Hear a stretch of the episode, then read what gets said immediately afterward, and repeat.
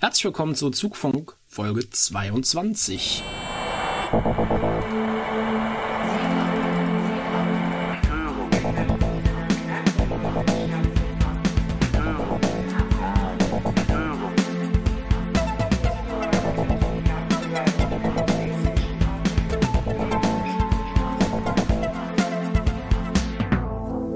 Herzlich willkommen beim Zugfunk-Podcast. Die Eisenbahn aus Sicht der Lokführer.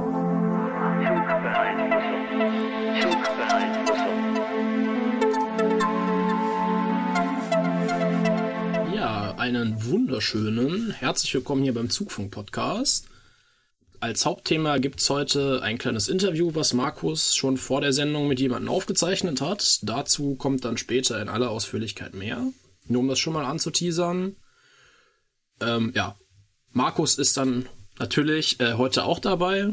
Hallo Leute. Hallo Markus. Und wir haben da noch jemanden mit am Start. Guten Tag, Herr äh, von und zu. Morgen. Morgen. Ja, und äh, ich bin natürlich, äh, wie man unschwer erkennen kann, auch dabei. Ja, Jungs, äh, sagt mal an, was äh, wat jibet neu ist. Ich erzähle einfach mal ein bisschen was, ne? Also, es ist jetzt nicht so viel passiert in der letzten Zeit. Also, ähm, wir nehmen heute am 12.12.2018 auf.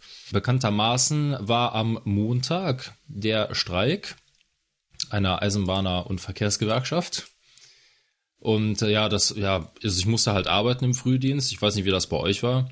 Ja, hab das halt in dem, in dem Sinne mitbekommen, dass ich halt fahren wollte, aber nicht fahren konnte. Dann halt Pause gemacht hab. Das hat so ein bisschen Chaos nach sich gezogen, aber ähm, ja, gut, das ist halt normal. Aber irgendwie fand ich, äh, ging es eigentlich noch so halbwegs. Ich weiß nicht, wie ihr das jetzt erfunden habt. Äh, also ich persönlich, ich hatte an dem Tag Simulator, da bin ich mit dem Fahrrad hingefahren und wieder zurückgefahren ja. und mehr hatte ich an diesem Tag von der Eisenbahn nicht gesehen, von daher. Ich bin, bin, Schrägstrich, war krank, also ich äh, habe zu Hause im Bett gelegen, ich habe davon auch nicht viel mitbekommen. Ich war erkältungstechnisch so etwas äh, außer Gefecht. Ah, okay. Das hört man, dass ihr beide ja. nicht, nicht heute 100% äh, einsatzfähig seid. Ja, ja, ja, geht aber mittlerweile wieder, Gott sei ja, Dank bei äh, mir. Also äh, ich, es findet nachher auch eine Behandlung statt, also keine Sorge, dann äh, sollte heute Abend wieder voll einsatzfähig sein. Bedarfsausbesserung im BW, sagst du. Genau. Nein, ähm, also nochmal zum Thema Streik. Ähm, ihr habt das ja wahrscheinlich, oder die meisten von euch haben es ja wahrscheinlich mitbekommen.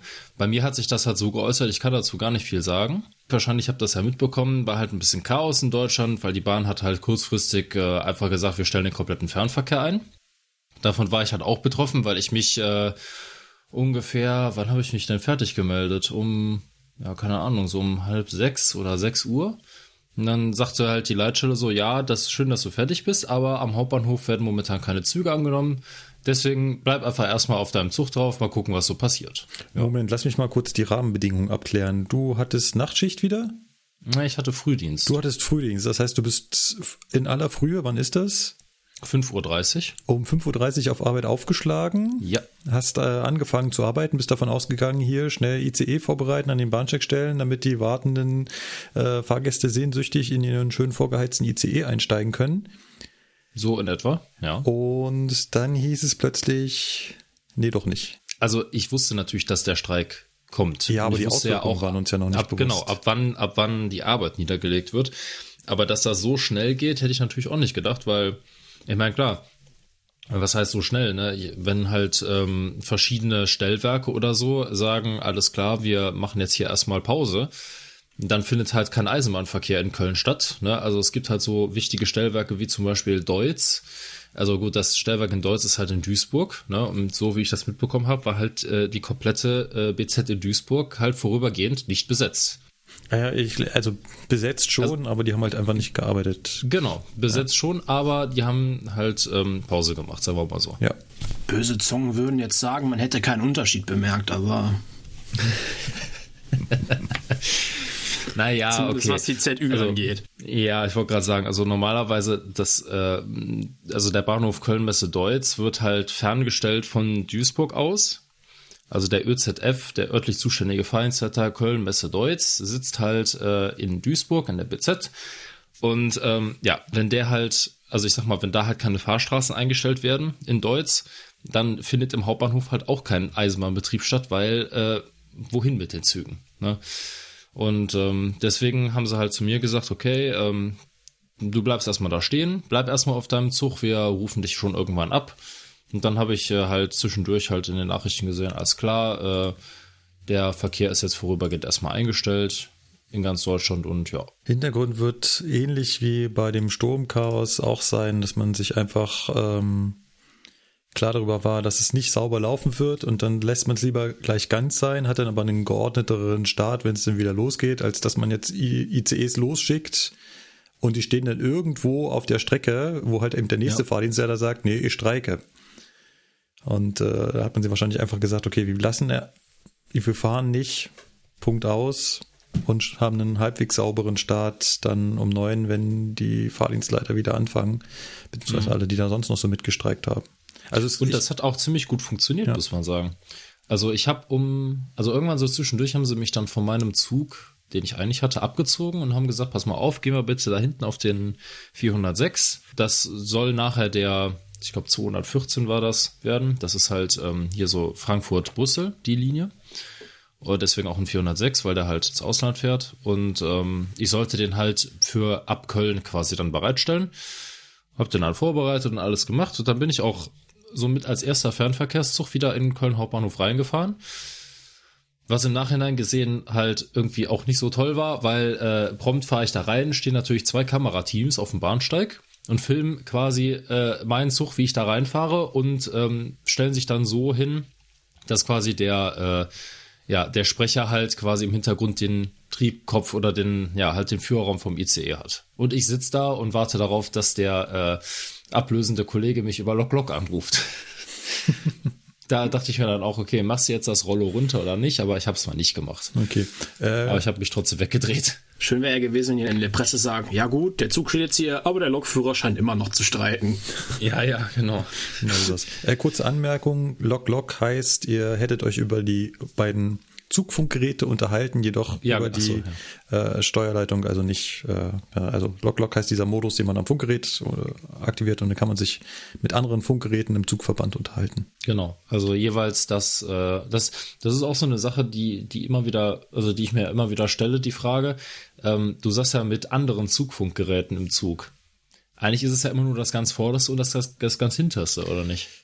Oder kann sich jemand, der dazwischen hängt, da einklinken? Ja, eigentlich müsste es so sein, wie auch diese Fahrdienstleiterleitungen untereinander, dass jeder jeden hört. Aber ah, okay. ausprobiert habe ich das auch noch nicht. Ja, weil ich nämlich auch nicht. Und gerade wenn du jetzt irgendwie einen lokbespannten Zug fährst oder so, wäre halt die Frage, äh, du bist auf der Lok, einen als auf dem Steuerwagen. Und was ist mit dem unbesetzten Führerraum der Lok? Also ja, das geht zweiten? nicht. Das, äh, das haben wir neulich ausprobiert. Lustige mhm. Spielereien. Äh, wir haben ja so Rangierübungen gemacht. Mhm. Und ähm, da wollten wir halt eben zurück rangieren, also zu, zurücksetzen, quasi der hintere Führerstand ist besetzt und am vorderen Führerstand sollte jemand Rangierbegleiter spielen.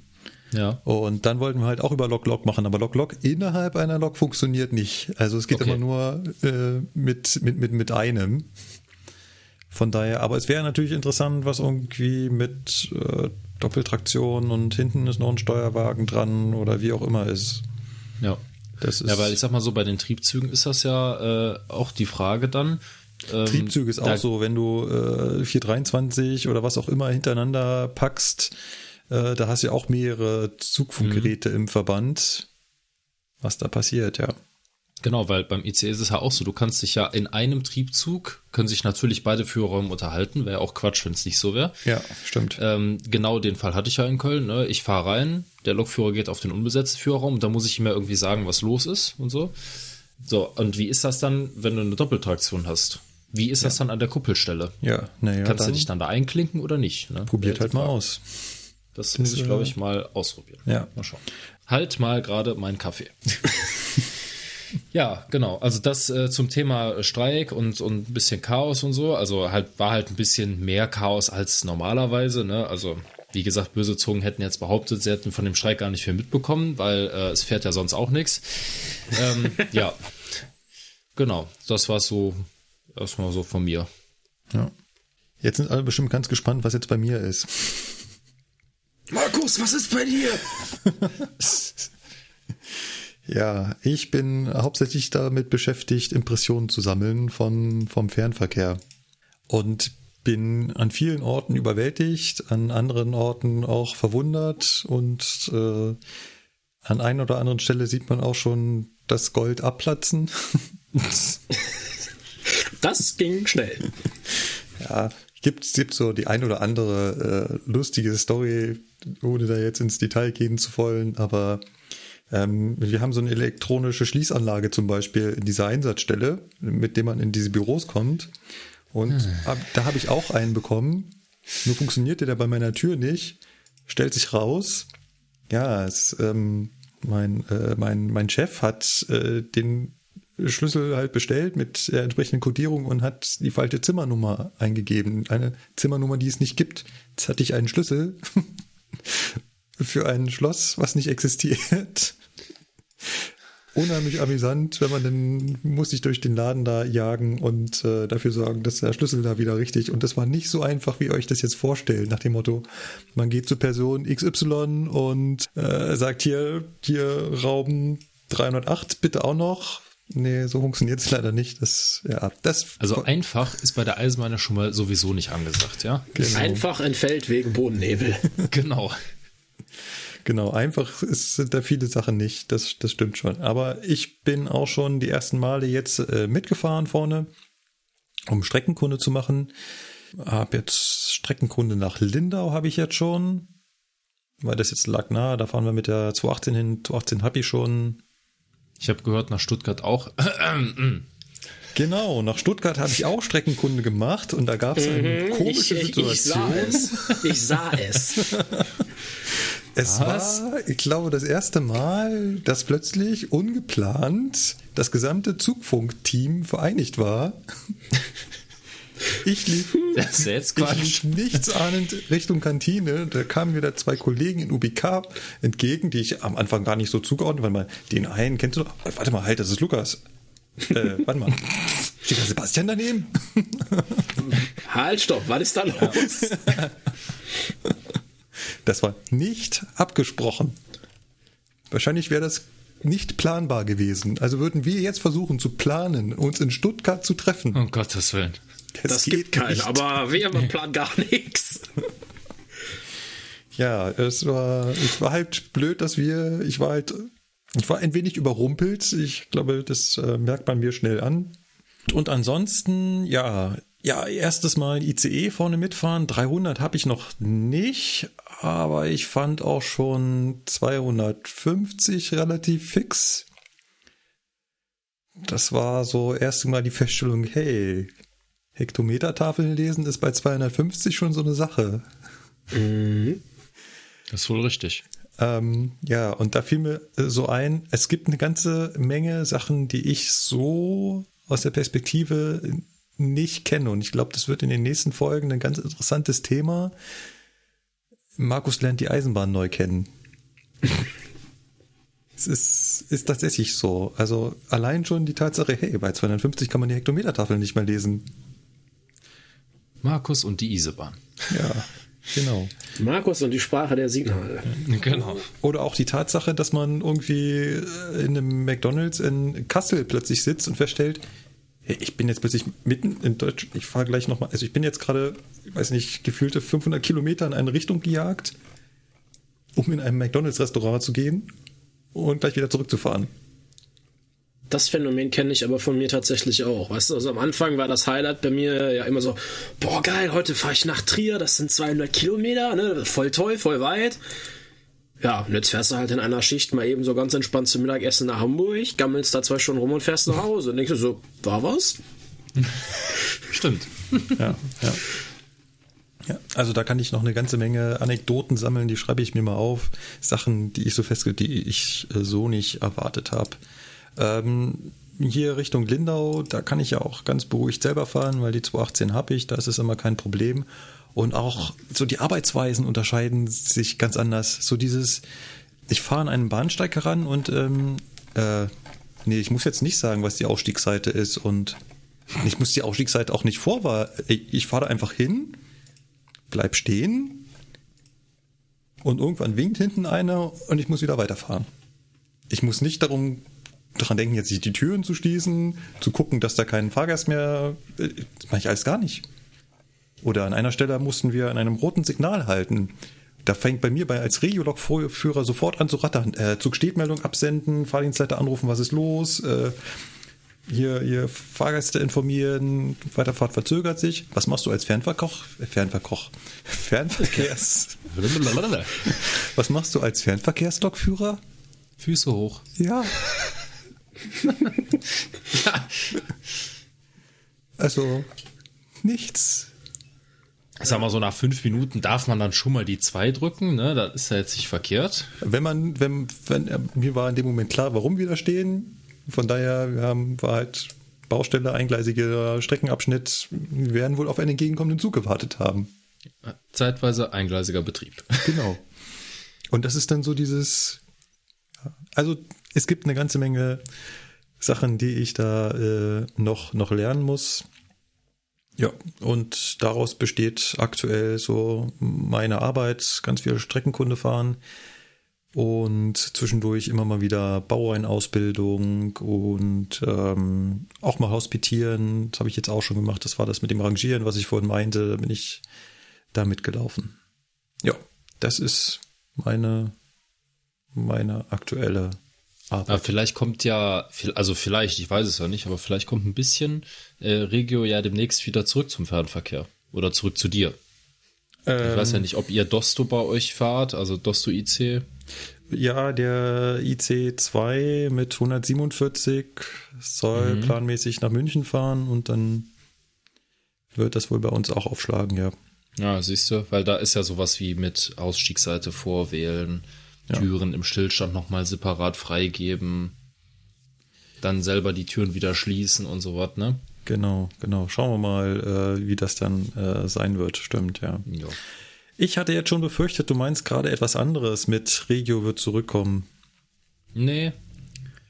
Weil es gibt eine ganz, ganz, ganz böse Nachricht, die mich auch äh, ja härter getroffen hat, als ich es hätte erwartet als ich es erwartet hätte, hab, als ich es erwartet hätte. Sprachenlernen Bubble, Markus. genau. Ähm, ich saß in einem äh, hier Unterrichts zur Trainerausbildung und dann kriegte ich, äh, da macht man das, was man eigentlich nicht machen darf, schielt mal zwischendurch so aufs Handy, wenn es äh, sich meldet. Und da steht dann äh, drauf, DB verliert die Fugger-Ausschreibung. Das war ziemlich heftig. Also um das nochmal ganz kurz zu erklären. Der Fugger ist der Spitzname oder der Name für die Regionalexpresse, die zwischen München, Augsburg, Ulm unterwegs sind und die auch nach Treuchtlingen fahren, so in einem Flügelkonzept. Und wer nicht Treuchtlingen zuordnen kann, das ist ungefähr so halbe Strecke zwischen Augsburg und Nürnberg. Ja, und die war ausgeschrieben. Betriebsbeginn ist dann 2022. Ist ein relativ großes Paket. Ist also viele äh, Kilometer, die da gefahren werden müssen. Dementsprechend ist es lukrativ und dementsprechend ist auch klar, dass sich da jede Menge Unternehmen drauf beworben haben. Und äh, wir waren dennoch äh, guter Hoffnung, dass wir als Deutsche Bahn das wieder an, an Land ziehen können, für uns gewinnen können. Und wir wussten auch, wenn das nicht der Fall sein sollte, wird das ein ziemlich heftiger Einschnitt das hatten wir vor wenigen Jahren schon mal bei dem E-Netz Rosenheim. Rosenheim, das ist eine Stadt so südöstlich von München und das war so der Knotenpunkt für die Eisenbahn, die zwischen äh, Salzburg und München gefahren ist. Auch ziemlich lang, ziemlich viele Kilometer, ziemlich viele Züge, lange Züge, sehr, sehr viele Pendler, die da drin waren. Und das war damals schon ein ziemlich großer Einschlag, als die Deutsche Bahn das verloren hatte. Es war eine der größten Ausschreibungen, die die Bahn als erstes verloren hat. Hier in Bayern vor allem. Da sind alle ziemlich aufgeschreckt. Huch, man kann auch Ausschreibungen verlieren. Da müssen wir uns jetzt einmal zusammenreißen. Äh, Frage. Ja. Äh, die Dienststelle Buchlohe, hängt die mit dem Fugger zusammen? Äh, nee. Also es ist zwar das gleiche Verkehrsunternehmen, aber fährt keine Leistungen, die irgendwas mit Oberleitung zu tun haben. Hm, okay. Sie gehört ja, weil ich hatte das Kempten. nur irgendwie mitbekommen oder hatte das mal gehört, dass die Dienststelle irgendwie geschlossen werden soll. Ja, genau. Kommen wir mal darauf, äh, was da jetzt mit dranhängt. Es ist also so, wie gesagt, die Deutsche Bahn hat das nicht gewonnen, wird also das ab 2020, ab 2022 nicht mehr fahren. Damit braucht man die Dienststelle Augsburg nicht mehr. Man braucht auch die Dienststelle Donauwörth nicht mehr. Was da noch äh, getrennt von ist, sind die Züge zwischen Augsburg und Treuchlingen. Das ist, könnte man aber ohne Probleme und es wird jetzt auch schon zum großen Teil von Treuchlingen ausgefahren. Das alles ist, war früher mal der Verkehrsbetrieb DB Regio Allgäu Schwaben. Mittlerweile nur noch DB Regio Bayern, aber das war halt Allgäu Schwaben. Da hängt auch Buchlohe und Kempten und Memmingen mit drin. Das sind also die, ähm, so die Orte im Allgäu. Früher war das nochmal Regio Allgäu und Regio Bayerisch-Schwaben. Die sind vorher schon mal miteinander fusioniert, deswegen hängen die zusammen. Aber eigentlich hat Augsburg relativ wenig da unten mit dem Allgäu zu tun. Allgäu ist ja bis zum äh, 9. Dezember diesen Jahres auch Richtung Füssen und Landsberg gefahren, aber das haben wir ja schon vor einigen Jahren verloren gehabt. Und jetzt ist es die nächste Hiobsbotschaft für Augsburg und damit das Todesurteil. Inwiefern das jetzt dort umstrukturiert wird mit Buchlohe, weiß ich nicht. Ähm, kann ich dir nicht sagen. Ich glaube, das wissen die Verantwortlichen aktuell selber noch nicht. Momentan, Mhm. zum Zeitpunkt dieser Aufnahme, läuft natürlich noch die Einspruchsfrist und man kann davon ausgehen, dass die Bahn das auch nutzen wird und Einspruch einlegen, wenn sie auch nur irgendwo einen Kommafehler findet. Ähm, wie viel das bringt, weiß man nicht. Bei der S-Bahn Nürnberg hat es ja eine ganze Menge gebracht, dass man da so hartnäckig war, bis der andere Anbieter irgendwann mal aufgegeben hat. Ob das so Sinn und Zweck der Sache ist, ist was anderes. Aber äh, es hat, sage ich mal, für uns funktioniert. Ob das jetzt da genauso laufen wird, äh, ja, wissen wir halt noch nicht. Schauen wir Ja. mal. Aber aktuell sieht es halt gar nicht gut aus. Und dementsprechend werden natürlich, um jetzt den Kreis zu schließen, sicherlich der ein oder andere Mitarbeiter sich überlegen, äh, ja, dann zum Fernverkehr nach München zu wechseln. Ja, nachvollziehbar. Ja, achso, ich kann natürlich noch sagen, wer es gewonnen hat. Ähm, die Ausschreibung beinhaltete zwei Lose. Also man äh, macht das ganz oft so, dass der Ausschreibende hier, also der Freistaat Bayern, die Gesamtverkehrsleistung aufteilt auf zwei unterschiedliche Verträge sozusagen. Das war einmal das gesamte Fuggernetz mit der Durchbindung nach Würzburg. Das war das Los 1 und Los 2 ist äh, die Eisenbahn, die momentan schon von einem Privaten betrieben wird, nämlich von der Bayerischen Regiobahn. Das sind ähm, äh, die, die Verbindung, glaube ich, nach Schongau runter. Die BRB behält ihre Leistung, die hat sie also wieder gewonnen. Und das Los, äh, was den Fugger Express enthält, hat Go Ahead gewonnen. Oh. Ein neuer Mitbewerber.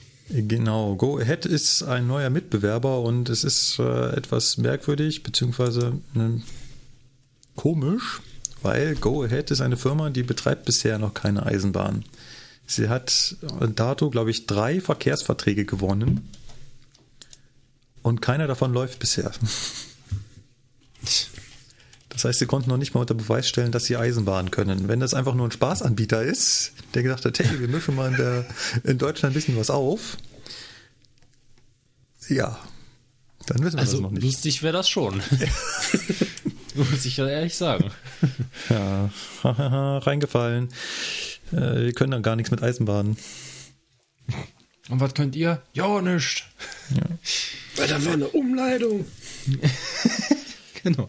Also ich will jetzt hier keinen kein Privat-Bashing äh, an, an, äh, an den Start bringen. Ähm, ich, die kochen auch nur mit Wasser, genauso wie wir. Sie machen sicherlich vieles einfacher und besser, weil sie schlankere Unternehmen sind als die große DB.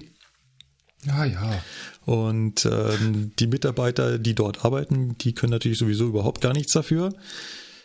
Aber äh, schön finde ich das nicht. Und ähm, dann haben sich natürlich auch gleich noch unsere Lieblingsfreunde zu Wort gemeldet, die Leute vom Verein Pro Bahn, Hm. die das ja. natürlich befürworten.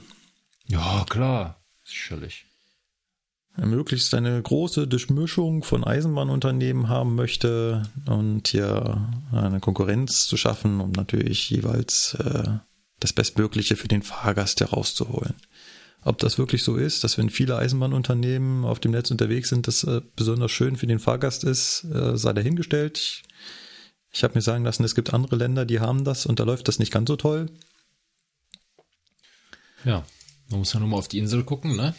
Genau, zum Beispiel. Und ähm, ob das dann hier so schön ist, wenn man überall einen Flickenteppich von einzelnen Verkehrsunternehmen hat, die natürlich äh, voneinander eigentlich nichts wissen wollen, aufeinander warten, naja, wenn es dann sein muss, aber eigentlich lieber nicht. Und gegenseitig Tickets anerkennen, äh, nur das, was im Vertrag vorausgesetzt ist. Ansonsten haben wir hier auch schon unser schönes eigenes Ticketsystem. Und dann darfst du, um einmal durch Bayern zu fahren, äh, drei Tickets kaufen und unterschiedlichen Tarifen. Ja. Mal Eventuell. Ob das alles so ist, wir wissen es nicht. Aber ja, schön ist es nicht. Und wie gesagt, alles unter dem Banner Augsburg kann dann zumachen. Dort gibt es dann keine deutsche Bahn mehr. Ja, ist schon toll. Traurig, traurig, traurig. Ja, absolut. Absolut. Ja, gut. Hast du Ja, sonst noch was auf der Liste oder bin ich dran? Äh, Ich würde äh, dir jetzt das Feld überlassen. Wie gesagt, kann mir was fürs nächste Mal aufheben. Auch wenn das nächste Mal voraussichtlich erst nächstes Jahr sein wird. Ne? Ich befürchte, im Dezember werden es wir nicht schaffen, über Weihnachten noch irgendwas aufzunehmen. Könnte tendenziell schwierig werden, ja. Tendenziell voraussichtlich knapp. Genau. Ich habe schon gehört, ihr habt auch das Vergnügen, über Weihnachten arbeiten zu dürfen. Ach ja. Volle, volles Programm, alle Tage, zwölf Stunden. Oh, schön. Und über schön. Silvester aller Voraussicht nach auch noch, weil es ja so schön ist. So will man das haben. Da, da habe ich das Glück des, äh, des, des Dummen quasi. Ich habe ja von der DB noch keine Ahnung. Also nee, ich habe von der vom Fernverkehr noch keine Ahnung. Kann ja quasi kein Fahrzeug und keine Strecke ordentlich bedienen. Von daher bin ich da noch außen vor. Immer diese Ausreden. Ich kann sie nicht mehr hören.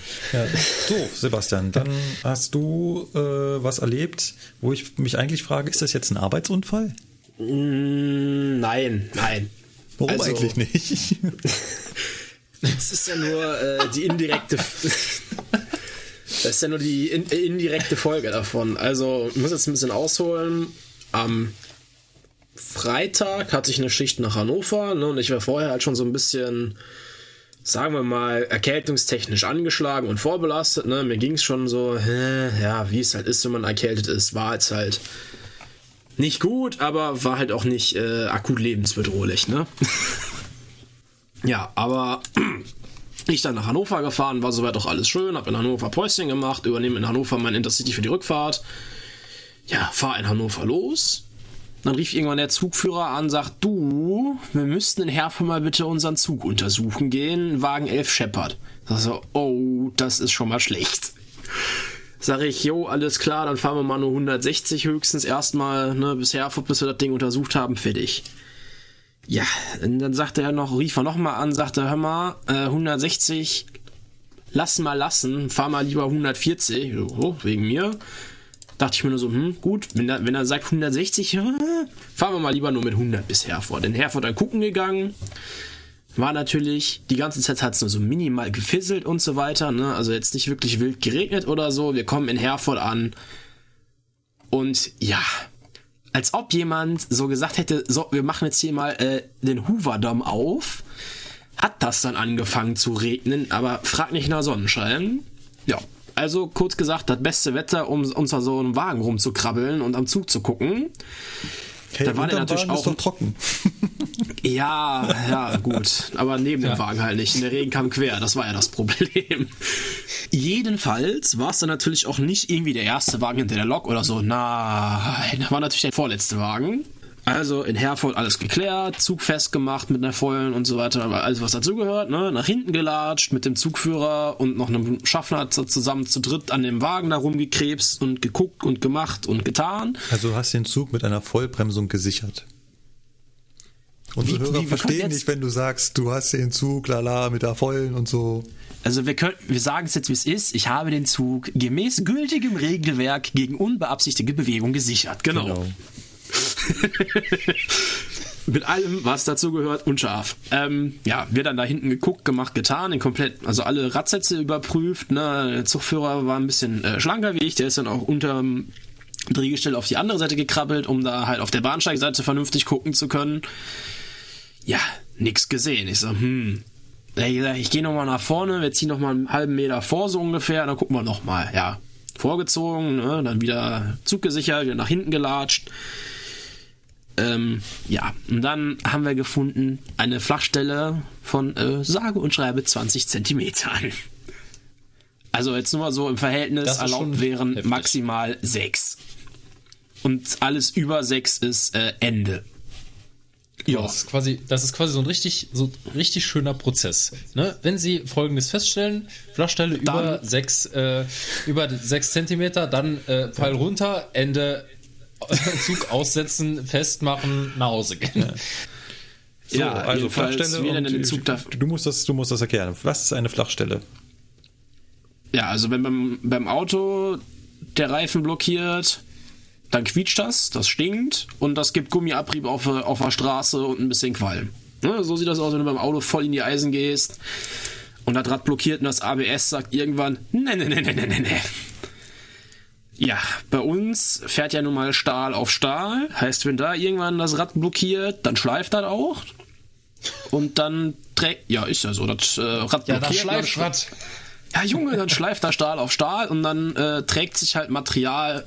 Äh, es trägt sich nicht direkt ab, sondern es, ver es verlagert sich, wenn du so willst. Du hast dann halt nicht mehr ein perfekt rundes Rad, sondern eine flache Stelle in diesem Rad, deswegen auch Flachstelle.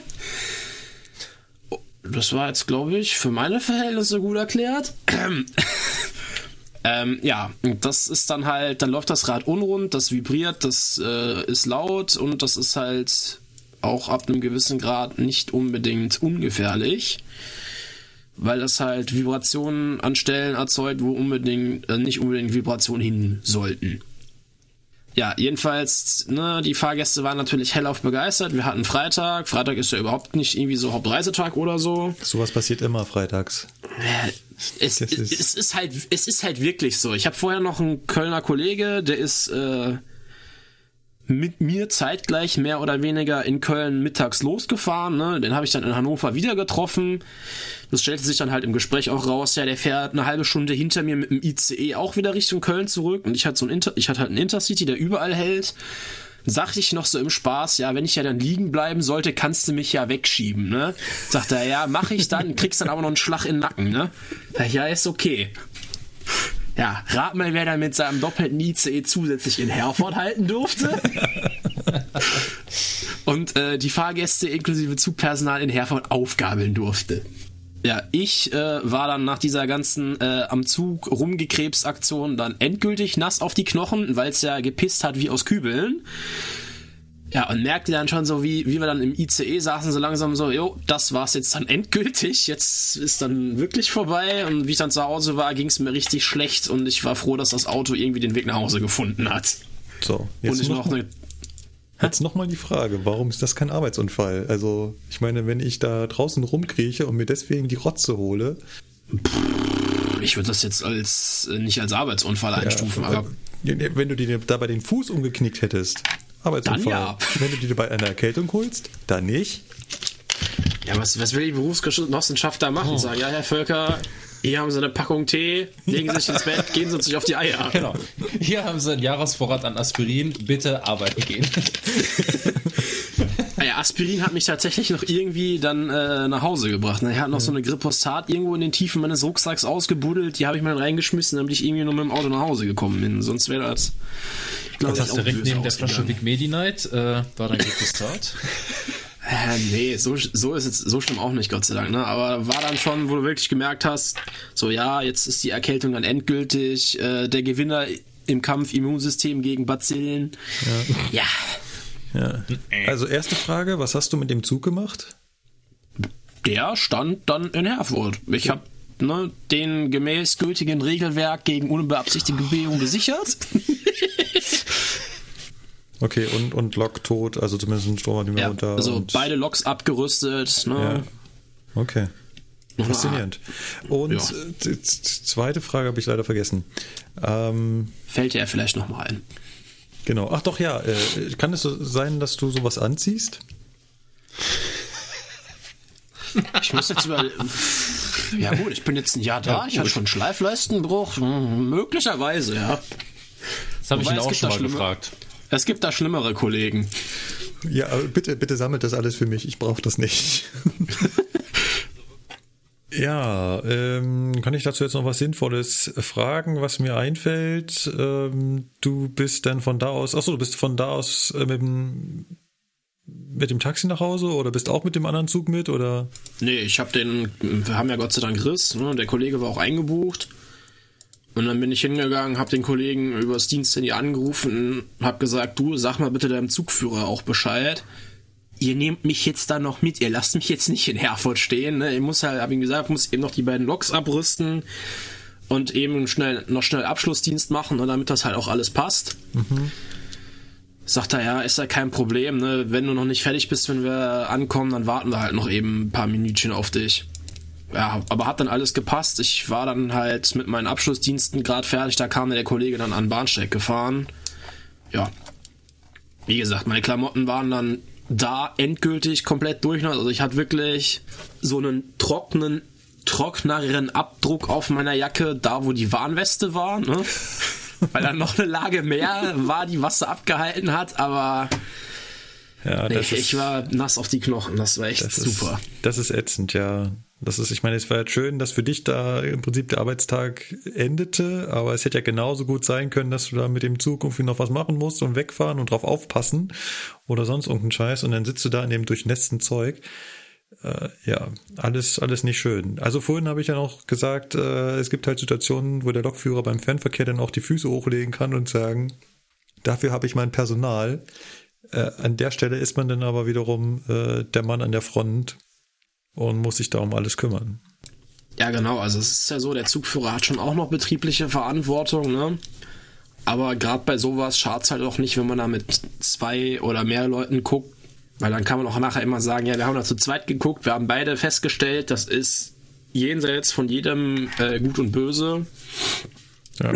Ich, ich finde es überhaupt erstaunlich, dass ihr was gefunden habt. Okay, bei 20 Zentimetern dann wahrscheinlich schon eher. Ähm, Nochmal kurz erklären mit dem, mit dem, dass ihr da kurz vorgefahren seid, liegt natürlich einfach daran, dass wenn die Flachstelle einfach an einer blöden Position ist, zum Beispiel weil das Rad gerade drauf steht, dann sieht man es natürlich ja. nicht. Und wenn man ein Stück verfährt, in der Hoffnung, dass dann die Flachstelle an einer Stelle ist, wo man sie sieht. Ich hatte aber auch schon mehrfach Wagen, wo eine große Flachstelle deutlich hörbar drin war und dann kletterst du runter und tastest quasi das ganze Rad ab und da ist nichts. Das ist also ein Phänomen, das werden ja auch andere Eisenbahner immer wieder sagen. Es ist mit Ja. Flachstellen finden ist nicht ganz so einfach. Vor allem, dass äh, auch bei Eisen, also auch bei Loks und so hast du immer das Problem, dass die dann halb eingebaut sind. Das heißt, du siehst das Rad gar nicht mehr so freiliegend. Das heißt, im Prinzip müsstest du dich daneben legen, während da jemand anderes ganz langsam vorzieht und gucken, ob irgendwo an der Stelle, wo du das Rad siehst, da irgendwas auftaucht. Ja, genau. Ja, genau. das ist- das ist nicht ganz geht so ja einfach, Gott sei Dank von daher. bei, bei den Intercity-Wagen geht das ja Gott sei Dank noch Ja. halbwegs. Ne? Ich glaube, da bist du bei so einem Dosto-Wagen schon wieder deutlich gekniffen, weil da ist das ja dann wieder durch, die- dadurch, dass der Wagenkasten ja so weit runter geht, schon wieder Genau. ziemlich verbaut alles. Genau, das ist da alles ziemlich verbaut. Deswegen ist da Flachstellen suchen immer so eine, so eine Sache. Und wenn dann gesagt wird, ja, da sollst du halt abmessen, ich habe bisher noch nicht mal eine gefunden. Und die schönen Bilder, die man in den Vorschriften sieht, oh, so sieht eine Flachstelle aus. Ja, das ist halt, in echt habe ich die bisher noch nicht gesehen. Ja. Also, dann machen wir die Laberecke jetzt mal zu. Und ich würde sagen, dann gehen wir mal mit großen Schritten zu unserem Hauptthema über. Und äh, Markus, ich habe gehört, du hast da mal was vorbereitet. Genau, ich habe da mal was vorbereitet. Und zwar, wie hat das alles angefangen? Wir hatten vor einigen Sendungen, es ist schon etwas her, eine Pressemeldung über den Kölner, wie heißt die Verkehrsbetriebe bei euch? KVB. Ja, KVB. Genau. Versuchsbetriebe. Ja. Genau. Und den dortigen äh, Straßenbahnen in Doppeltraktion, dass dort die Fahrgäste ständig dazwischen fallen. Und dazu gab es eine äh, Zuschauerzuschrift, dass äh, die eventuell anzubringenden Gummibänder doch den Blinden helfen würden. Daraufhin sagten wir, nee, das ist alles Quatsch, aber es wäre ja mal toll, wenn sich da jemand Blindes melden würde, der da einen Kommentar zu gibt. Und wir haben natürlich jemanden gefunden, der sich da gemeldet hat, beziehungsweise er, er hat uns gefunden, na, wie auch immer. Ähm, wir haben ein Interview zusammen aufgenommen, mit dem es nicht nur um die Kölner Verkehrsbetriebe geht, KVB, man könnte auch drauf kommen, ja. Ähm, wo es nicht um die Kölner Kommt Verkehrsbetriebe geht, sondern bald. Vor allem um die Tatsache, wie er mit ähm, seiner Blindheit klarkommt, wie er Eisenbahn fährt, wie er Eisenbahn wahrnimmt und ähm, was er zur KVB denkt. Und am besten würde ich sagen, der Kollege stellt sich an dieser Stelle mal selber vor. Also mein Name ist äh, Florian Kiesling. Ich bin 34 Jahre alt, bin von Beruf Sozialpädagoge, wohne und arbeite in Berlin. Und das Besondere an mir, für mich persönlich, ist, dass ich blind bin. Noch, also was heißt noch nicht so schrecklich lange, doch sind schon 20 Jahre. Ähm, so besonders ist es allerdings auch wieder nicht, da ich natürlich nicht der einzige Blinde auf Erden bin. Es gibt ja da irgendwie auf Deutschland gerechnet so gefühlte 150.000. Ähm, was vielleicht für mich besonders ist, äh, dass ich einer der doch wenigen blinden Eisenbahnfreunde bin. Also dieses äh, das Eisenbahnhobby habe ich so ja eigentlich schon aus Kindertagen so ein bisschen bisschen mitgenommen. Ist so die Frage, was macht man jetzt als Blinder, wenn man ein Eisenbahnfreund ist? Eisenbahnfotografie fällt definitiv weg. Aber es gibt natürlich auch die diverse äh, ja, Sachen, die man konsumieren kann, Fachpresse, Bücher und äh, Reportagen und alles Mögliche. Also so in dem Rahmen, in dem es mir möglich ist, beschäftige ich mich mit der Eisenbahn. Ja, ähm, an der Stelle scheine ich sauber, unsauber geschnitten zu haben. Ja, ihr werdet euch sicherlich äh, gefreut haben, Sebastian und Lukas, über diesen wunderschönen Dialekt. Ja, auf jeden Fall. Hier ist wieder alle Tilofen, habe ich gehört. Ja. Hier ist alle schick, wa? ja. Aber, ah, nee. Ja, der Florian kommt, wie ihr gehört habt, aus Berlin und ihm hört man das auch an. Und ja, wie schon eingeleitet, der Florian ist blind und dann musste ich ihn natürlich fragen, wie blind ist er denn eigentlich? So richtig schwarz. Es gibt, es gibt ja Leute, die, äh, die zählen gesetzlich als blind oder bezeichnen sich als blind. Äh, die noch äh, Sehvermögen haben, mit denen sie durchaus das eine oder andere noch lesen können oder sich auch noch draußen orientieren können. Also da muss man mal so ein bisschen aufpassen.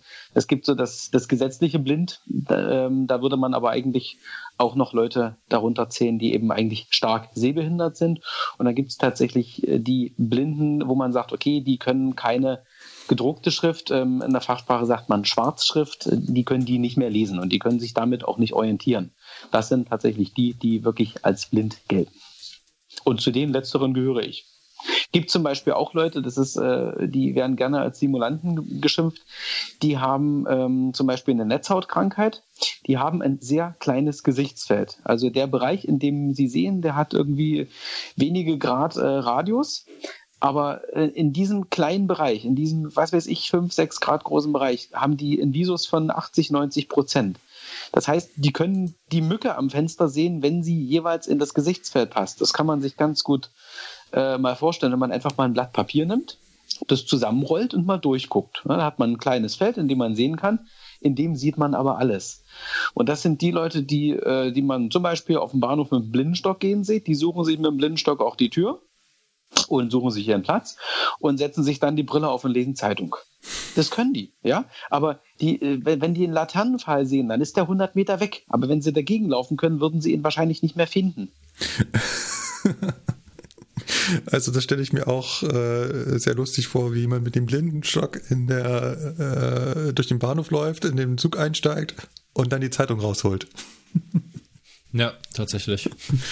Aber ganz klar, sie haben halt ein sehr, sehr stark eingeschränktes Sehfeld. Übrigens steht in der Wikipedia, dass man äh, blind ist, wenn man nur, wenn man weniger als ein Fünfzigstel der normalen Sehstärke auf dem stärksten Auge hat, auch mit jeglichen Sehhilfen. Also mit der besten okay. Brille nur noch ein Fünfzigstel der Sehstärke oder weniger, dann bist du blind. Also wenn du mit der besten Brille nur ein Fünfzigstel, Fünfzigstel? Ja, ein Fünfzigstel. Dann ist die Brille, dann ist das aber auch so eine Panzerglasscheibe. Also ein Kumpel von mir hat, ich glaube, acht oder neun Dioptrien und das ist ja schon so Kategorie Flaschenboden. Ja. Also das ist dann schon, das ist schon heftig. Ja. Es gibt auch Blinde, die können noch so ein bisschen hell und dunkel wahrnehmen. Also sie können nicht mehr, also wirklich, was er hier beschrieben hat, äh, Zeitung lesen oder Schrift lesen, überhaupt nicht mehr. Aber sie sehen noch, ob es hell oder dunkel ist können sich damit auch natürlich so ein bisschen orientieren, weil sie halt sehen, wenn sie auf eine Wand zugucken, dann wird es halt dunkler, als wenn sie in den Raum reingucken. Und das sind halt auch so Blinde, die machen halt, wenn sie nach Hause kommen, das Licht an. Also ich meine, sie sehen eigentlich nichts. Ob es mhm. jetzt hell oder dunkel ist, macht für sie keinen Unterschied von, von, von der Sehwahrnehmung. Es ist aber einfach von der, vom Wohlfühlgefühl ist es halt angenehmer, wenn sie nach Hause kommen und das Licht anmachen können. Interessant ist vielleicht noch, wie kam es denn bei Florian zu der Blindheit? Das weiß man tatsächlich nicht. Also die Krankheit, die ich habe oder die Krankheiten, die wären tatsächlich vererbbar, aber wo ich sie her weiß ich sie nicht. Es kann auch sein, dass es mit der Frühgeburt zusammenhängt. Das ist ja am Ende auch nicht so richtig zu klären. Ähm, beziehungsweise, wenn man so diese, die beiden Krankheiten, die ich habe, für sich selber nimmt, hätten die auch nicht unbedingt zur Erblindung geführt. Aber wenn man die, die eine zum Beispiel nimmt, das ist äh, dem einen oder anderen vielleicht unter dem Namen Glaukom oder grüner Star bekannt, da hat man halt einen zu hohen Augendruck einen zu hohen Augeninnendruck, also so diverse Wässer, die im Auge fließen, sind dann einfach zu viel, beziehungsweise werden nicht schnell genug wieder abgebaut. Und das äh, drückt nach hinten auf den Sehnerv und macht ihn halt mit der Zeit kaputt. Das heißt, was mir wahrscheinlich passiert wäre, dass zum Beispiel ähnlich wie ich das vorhin schon sagte, auch mein Gesichtsfeld sich eingeschränkt hätte. Also das zwar der Visus an sich durch die Linse, also durch die fehlende war ja schlecht, aber der wäre nicht schlechter geworden. Aber ich hätte sozusagen, um in der Breite, sage ich mal, das Gleiche sehen zu müssen, irgendwann in 50, 60 Jahren auf Deutsch gesagt, den Kopf weiter nach links und rechts drehen müssen, weil das Gesichtsfeld kleiner geworden wäre. Weiß man aber nicht. Schlussendlich äh, hat man den Augendruck nicht in den Griff gekriegt und dann äh, durch so das Zusammenwirken diverser Operationen und deren Folgen ähm, ja, hat das Auge irgendwann mal gesagt, hier Netzhautablösung und Netzhautriss und alles Mögliche und dann war irgendwann mal Feierabend. Also man kann tatsächlich auch mit äh, Krankheiten oder mit, jetzt mit Augenkrankheiten, die für sich gesehen nicht zu einer Erblindung führen würden, ja, man kann da auch Pech haben. Und das hatte ich in dem Fall tatsächlich einfach. Das ist der Hammer, wie er damit umgeht, oder? Man kann halt einfach Pech mhm. haben. Ja. Ja. Äh, die Vorstellung ist für uns schon lange sehende Menschen grausam. Ich meine, ja, er hat als Kind schon relativ schlecht gesehen, aber er hat halt gesehen und dann einmal mal so mit Beginn der Pubertät, nee, Licht aus. Das ist schon heftig. Ja. ja. Also Respekt dafür, wie er ähm, ja jetzt damit umgeht. Ja, absolut. Das äh, weiß ich nicht, ob ich das hätte so gekonnt. Dann geht es bei uns natürlich äh, in der Gesellschaft immer viel um Begrifflichkeiten. Wie äh, benennt man die Leute jetzt? Man möchte da natürlich auch in keine Fettnäpfchen treten. Deswegen auch an ihn die Frage, ist er jetzt behindert, blind oder wie? Also man kann ganz normal den Begriff blind, ja, für Leute, die nichts sehen oder die als blind gelten, verwenden. Wo, bei Leuten, die etwas sehen, sagt, spricht man von Sehbehinderten.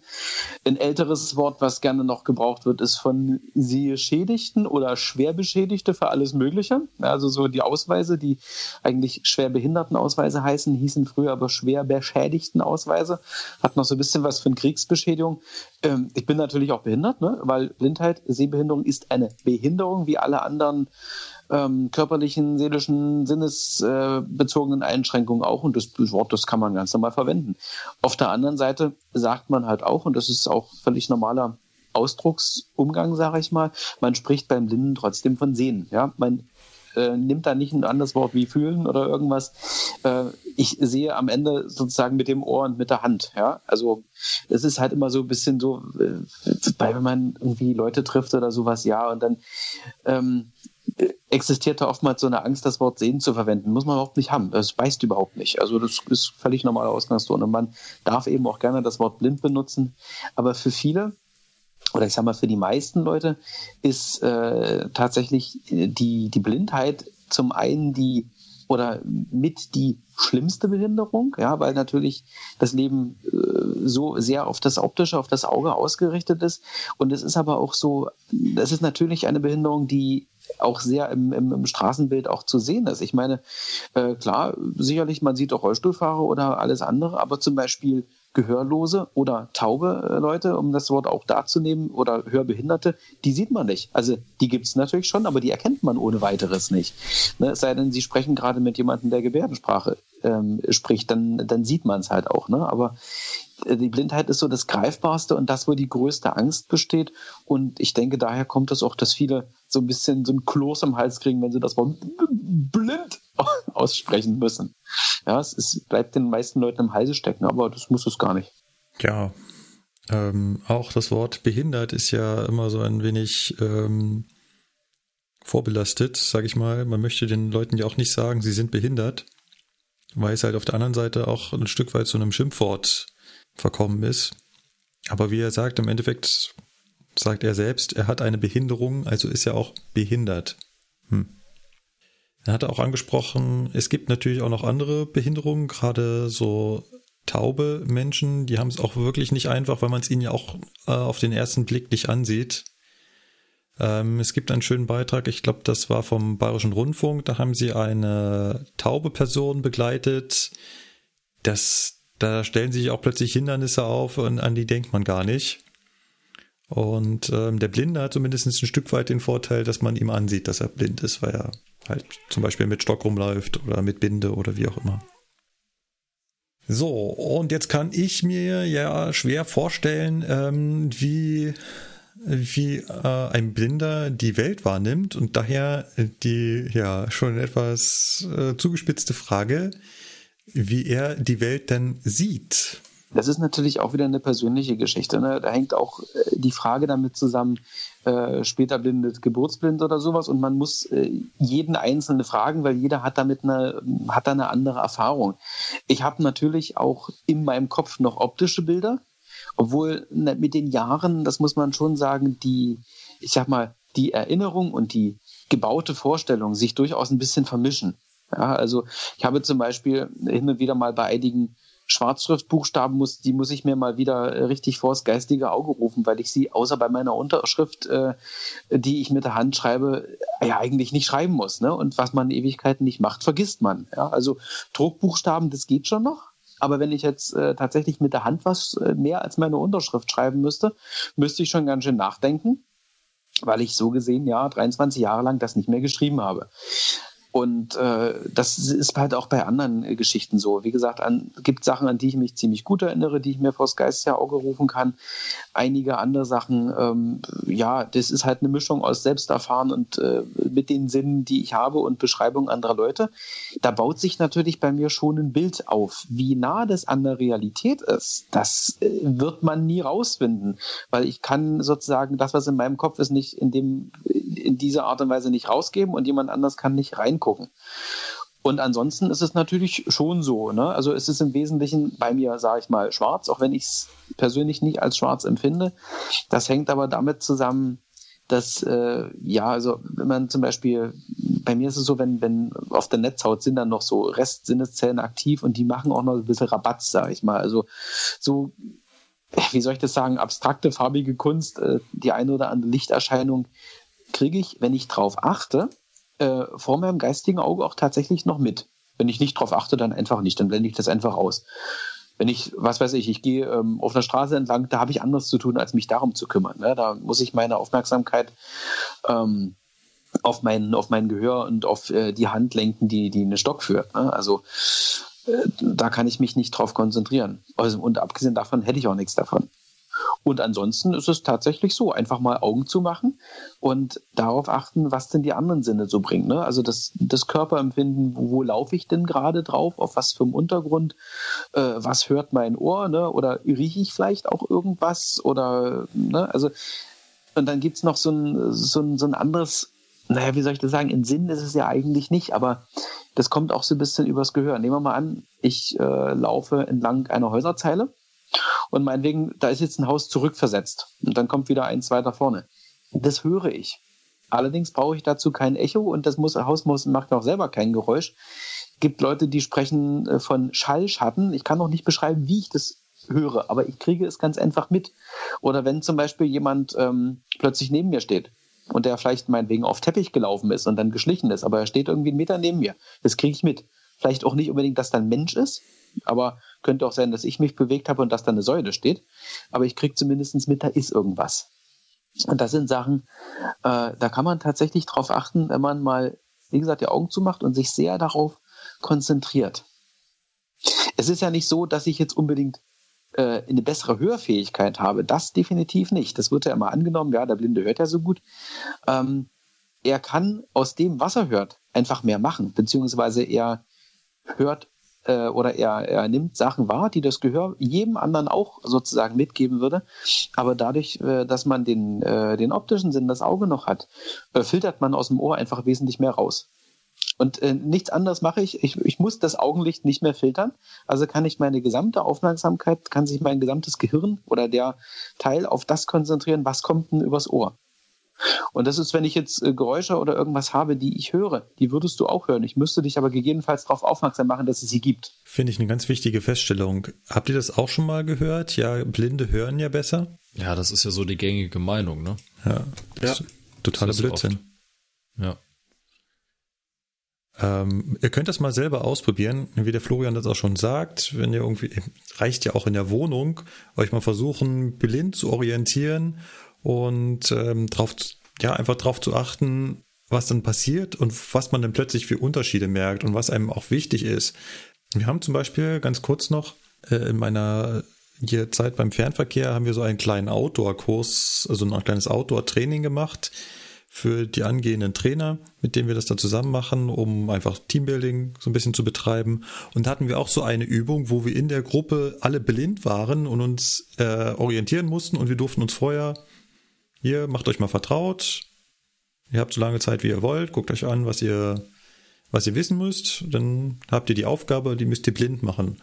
Und das ist auch so, dass man plötzlich anfängt an was ganz, und allein in dieser Übung, die, weiß nicht, 10, 15, ich glaube insgesamt haben wir 20 Minuten gebraucht, äh, stattgefunden, hat man schon angefangen, sich plötzlich auf andere Dinge zu orientieren. Man hat die, die, die Beschaffenheit der Bodenplatten plötzlich gefühlt, wo man sonst einfach drüber rennt und da hat man plötzlich mit, ah, warte mal, hier, hier, hier, oh, warte mal, das fühlt sich jetzt gerade anders an. Also müssen wir jetzt an der Stelle sein. Wenn ich die Übung nochmal machen würde, dann würde ich mir plötzlich auch ganz andere Sachen einprägen. Dann würde ich mir halt vorher angucken, was liegen denn da für Bodenplatten und wie müssten sich die anfühlen. Und dann ein kleines Selbstexperiment für euch zu Hause, was ihr mal ausprobieren könnt. Ähm, macht mal die Augen zu und sprecht in den Raum hinein und hört euch dabei selbst. Und dann dreht ihr euch mal gegen eine Wand und sprecht mal dann. Und ihr werdet es nicht glauben, ihr hört einen Unterschied. Das kann ich mir schon gut vorstellen, dass ja. du halt versuchst, die fehlende Information vom Auge irgendwie zu kompensieren. Mit genau. den anderen Sinnen, soweit es halt irgendwie machbar ja. ist. Also du hörst die Schallreflexion. Das ist nicht das super Gehör des Blinden, sondern das kann das menschliche Gehör. Wir Sehenden überhören das aber. Uns ist das egal, ob ich jetzt, wenn ich gegen die Wand spreche, das anders klinge, als wenn ich in den Raum reinspreche. Warum sollte ich auch gegen die Wand sprechen? Aber für den Blinden ist das natürlich eine Information. der sich im Zweifelsfall orientieren kann. Und orientieren ist ein guter Stichpunkt. Die Frage ist nicht nur, wie sieht Florian die Welt, sondern ich habe mich gefragt, macht er sich einen Plan im Kopf? Also wenn ich durch meine Wohnung gehen würde, blind, dann habe ich genau im Kopf, okay, da ist das Badezimmer, da müsste jetzt äh, der Schrank stehen, da muss ich dran vorbei. Da war meine Frage, hat er auch so einen 3D-Plan im Kopf, wenn er die Augen zumacht? Ähm, ich, ich persönlich ja. Es gibt auch Leute, die haben da Schwierigkeiten. Ne? Ich meine, nicht jeder Sehende ist nicht gleich, jeder Blinde ist auch nicht gleich. Ähm, ich persönlich, mir ist aber Orientierung und Mobilität wirklich sehr wichtig. Ich mache mir durchaus Pläne. Ich arbeite auch, äh, sofern ich sie äh, organisiert bekomme, auch mit Reliefplänen, mit Stadtplänen oder mit, mit Landkarten und dergleichen.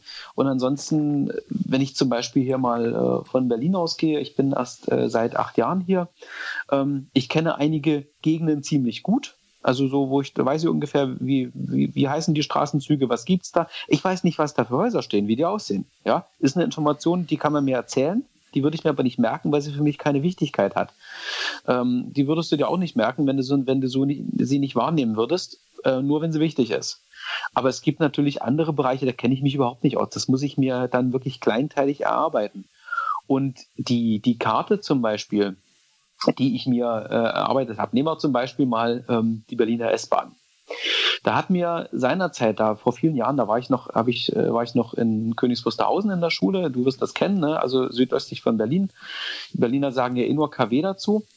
Äh, dort war ich in der Schule und da hat mir ein Klassenkamerad mal mit sehr einfachen Mitteln ein grobes Relief äh, des Berliner S-Bahn-Netzes oder der, der einzelnen Streckennetz, kann man es ja auch nicht nennen, ähm, gezeichnet. Und das ist tatsächlich in meinem Kopf verhaftet. Das ist aber sehr einfach. Da ist tatsächlich der Ring ist in meinem Kopf auch ein Ring, obwohl er auf der Landkarte alles andere als ein Ring ist. Aber er ist bei mir mehr oder weniger rund und das kriege ich auch nicht mehr raus. Also ich äh, zum Beispiel, was weiß ich, ähm, der Bahnhof Südkreuz ist bei mir, wenn ich die Uhr drauflege, auf 6 Uhr. Ist er nicht, er ist eigentlich mehr auf 7 und auf 8. Aber das wird man bei mir nicht mehr reinkriegen. ne, da, da ist so ein Unterschied zwischen, zwischen meiner Karte im Kopf, die für meine äh, Bedürfnisse ausreicht, aber die nicht ganz an der Realität ist. Sind alle ganz schockiert, wie die Ringbahn ist gar keine Ringbahn.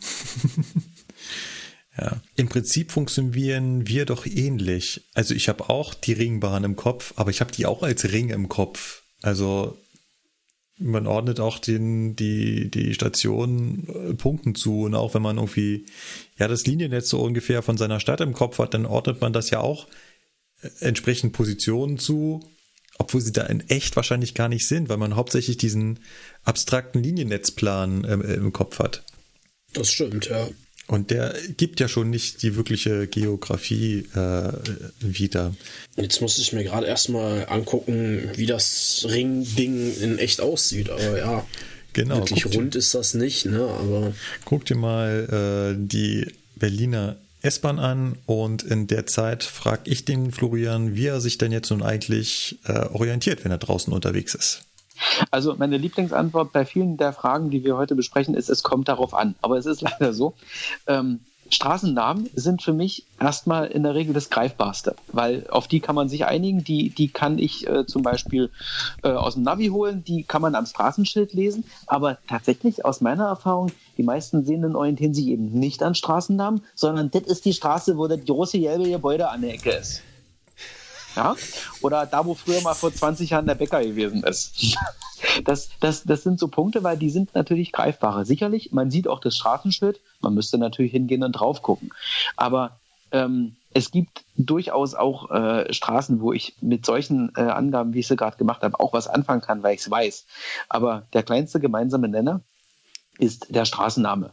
Und es gibt halt Bereiche, da weiß ich ungefähr, welche Straße wie verläuft. Dann gibt es aber ähm, Gegenden, wo ich, was weiß ich, wo ich öfter lang muss, wo ich natürlich auch weiß, hier steht ein Haltestellenhäuschen, da ist eine Litfaßsäule, an der kann ich mich orientieren oder da steht das und das Haus oder was weiß ich. Also da, oder da ist, da, da sind so und so viele Bäume oder sowas. Äh, das kommt immer darauf an, brauche ich diese Information? Oder komme ich da jeden Tag dran vorbei, sodass ich da jeden Tag wieder drauf stoße? Wenn ich äh, dir jetzt ein Stück Stadtplan ähm, vorhalten würde, würdest du dir das einprägen, dann zeige ich dir das äh, aber drei Wochen lang nicht mehr, sondern ich sage dir nach drei Wochen, bitte male mir das auf. Du wirst es wahrscheinlich nur in Grenzen können, aber sobald ich es dir wieder vor die Nase halte, dann ist es sofort alles wieder da. Ne? Also deswegen, das kommt immer ganz drauf an. Brauche ich die Informationen? Äh, ist es für die Orientierung wichtig? Oder eben nicht. Ja, wir orientieren uns nicht nach Straßen, an Straßennamen und hatte auch im Endeffekt vollkommen recht. Also ich gehe ja nicht äh, die Straßen lang und ich weiß jetzt, die erste Querstraße ist die, die zweite Querstraße ist die und in der dritten Querstraße muss ich rum, sondern du hast halt irgendwie im Kopf, wie das aussieht, wo du rum musst. Da macht man sich auch gar keine Gedanken großartig drüber. Ja. Nur wenn Richtig, das dann halt mal man- jemand sagt, dann stellt man so fest, so, Ja. ja, hat er recht, ne? Also, ja. Da denkst du halt gar nicht drüber nach. Du, du gehst halt und weißt dann, ja, da und da, du weißt so bewusst, weißt du gar nicht, woher du weißt, dass du da jetzt rein musst, so unbedingt. Das ist, das ist auch ein guter Punkt. Eigentlich weiß ich, woran habe ich das jetzt festgemacht, dass ich da rumgehe? Es ist, ja, gar nicht so einfach. Ähm, gar nicht so einfach habe ich es mir auch vorgestellt, mich am Bahnhof zu orientieren. Und da wir ja doch ein Eisenbahn-Podcast sind, war natürlich meine Frage, Florian, wie orientierst du dich am Bahnhof? Ähm, wenn ich die Zeit habe, mache ich vorher äh, einfach eins, ich lese, also ich gucke zum Beispiel, gibt es zu dem Bahnhof einen Wikipedia-Eintrag. Und da steht ja zum Beispiel manchmal geschrieben, was weiß ich, äh, die Bahnsteige liegen über der, der Straße in Form einer Brücke und da, auf der die Straßenbahn fährt.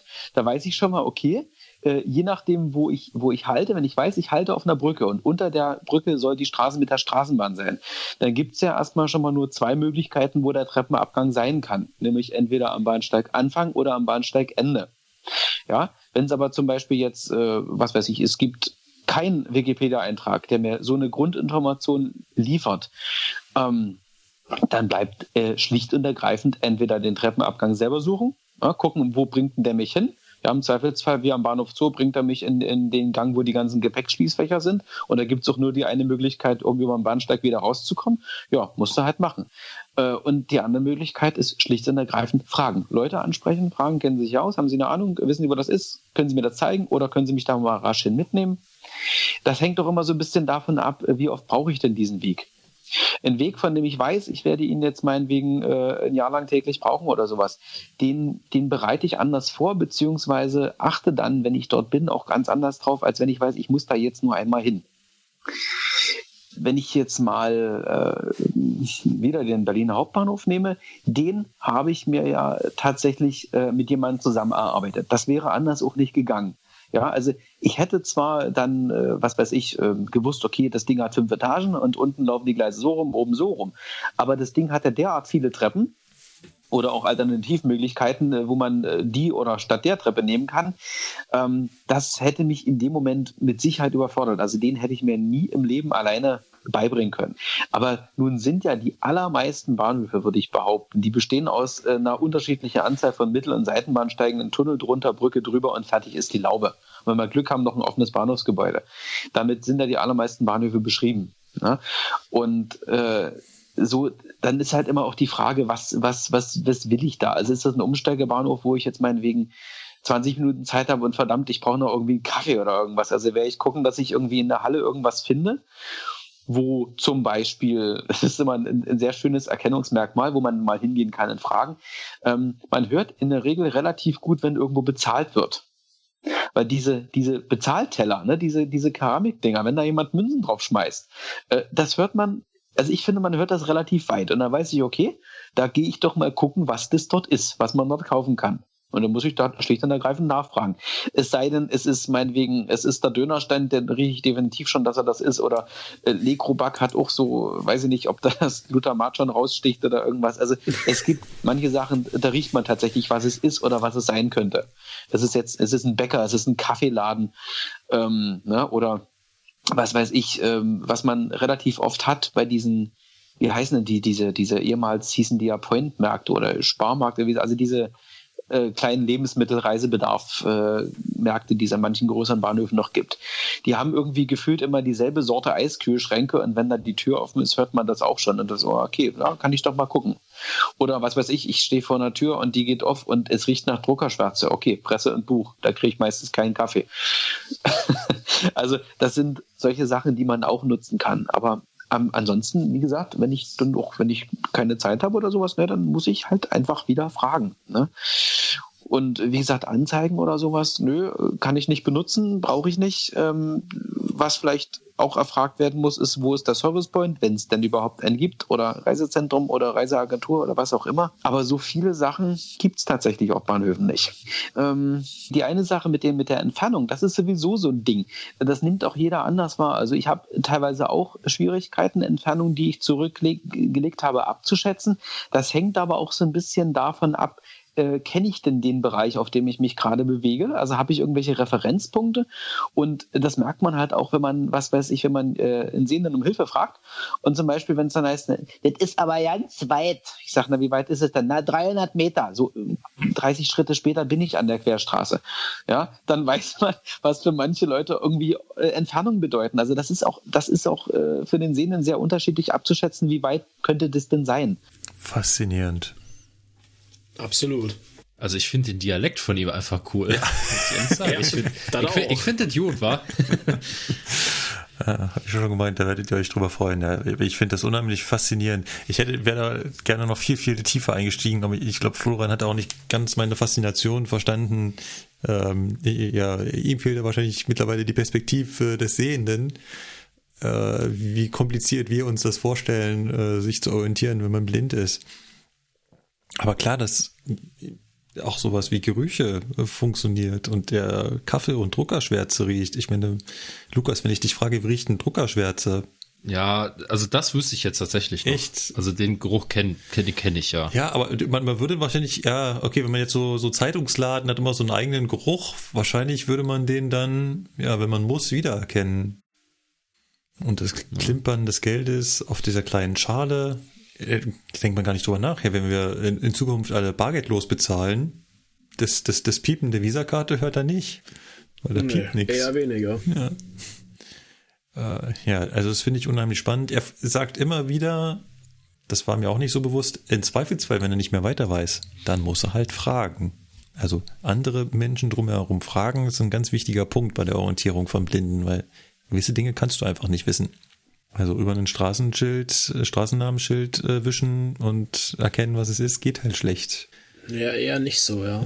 Und wenn dann eine Antwort kommt, ja, die, die, die Straße ist da hinten so in 300 Metern und es sind aber in, in echt nur 30 Meter, dann ist natürlich, aber es wird mir wahrscheinlich auch nicht anders gehen. Das ist also, Entfernung abschätzen sind wir natürlich alle relativ schlecht, vor allem wenn wir mit den Entfernungen selbst halt nichts anfangen können. Also, so, so die Länge eines Eisenbahnfahrzeuges abschätzen, das kriegt man mittlerweile ganz gut hin. Aber den Unterschied zwischen 500 Metern und 1 Kilometer, keine Ahnung. Habt ihr schon mal beobachtet, äh, mir ist das schon ein, zwei Mal aufgefallen, wenn so behinderten Menschen so Hilfe aufgezwungen wird, so, äh, dass, ja, dass die Leute quasi an die Hand genommen werden und so, jetzt gehen sie mal hier lang oder jetzt müssen sie da rein oder hier, hier, hier ist die Tür. Äh, die habe ich schon gesehen, wenn halt jemand Blindes ankam und dann, ja, ja, hier müssen sie rein, hier müssen sie rein. Ja, das äh, habe ich schon mal ein paar Mal mitbekommen, wo ich mir denke, so, ja, lass, lass die Leute doch, ja, nicht in Ruhe, aber die, die finden zurecht, die sind ja, das ist ja für die jetzt auch keine neue Situation und wenn die sich nicht zurechtfinden, dann äh, werden die schon um Hilfe fragen.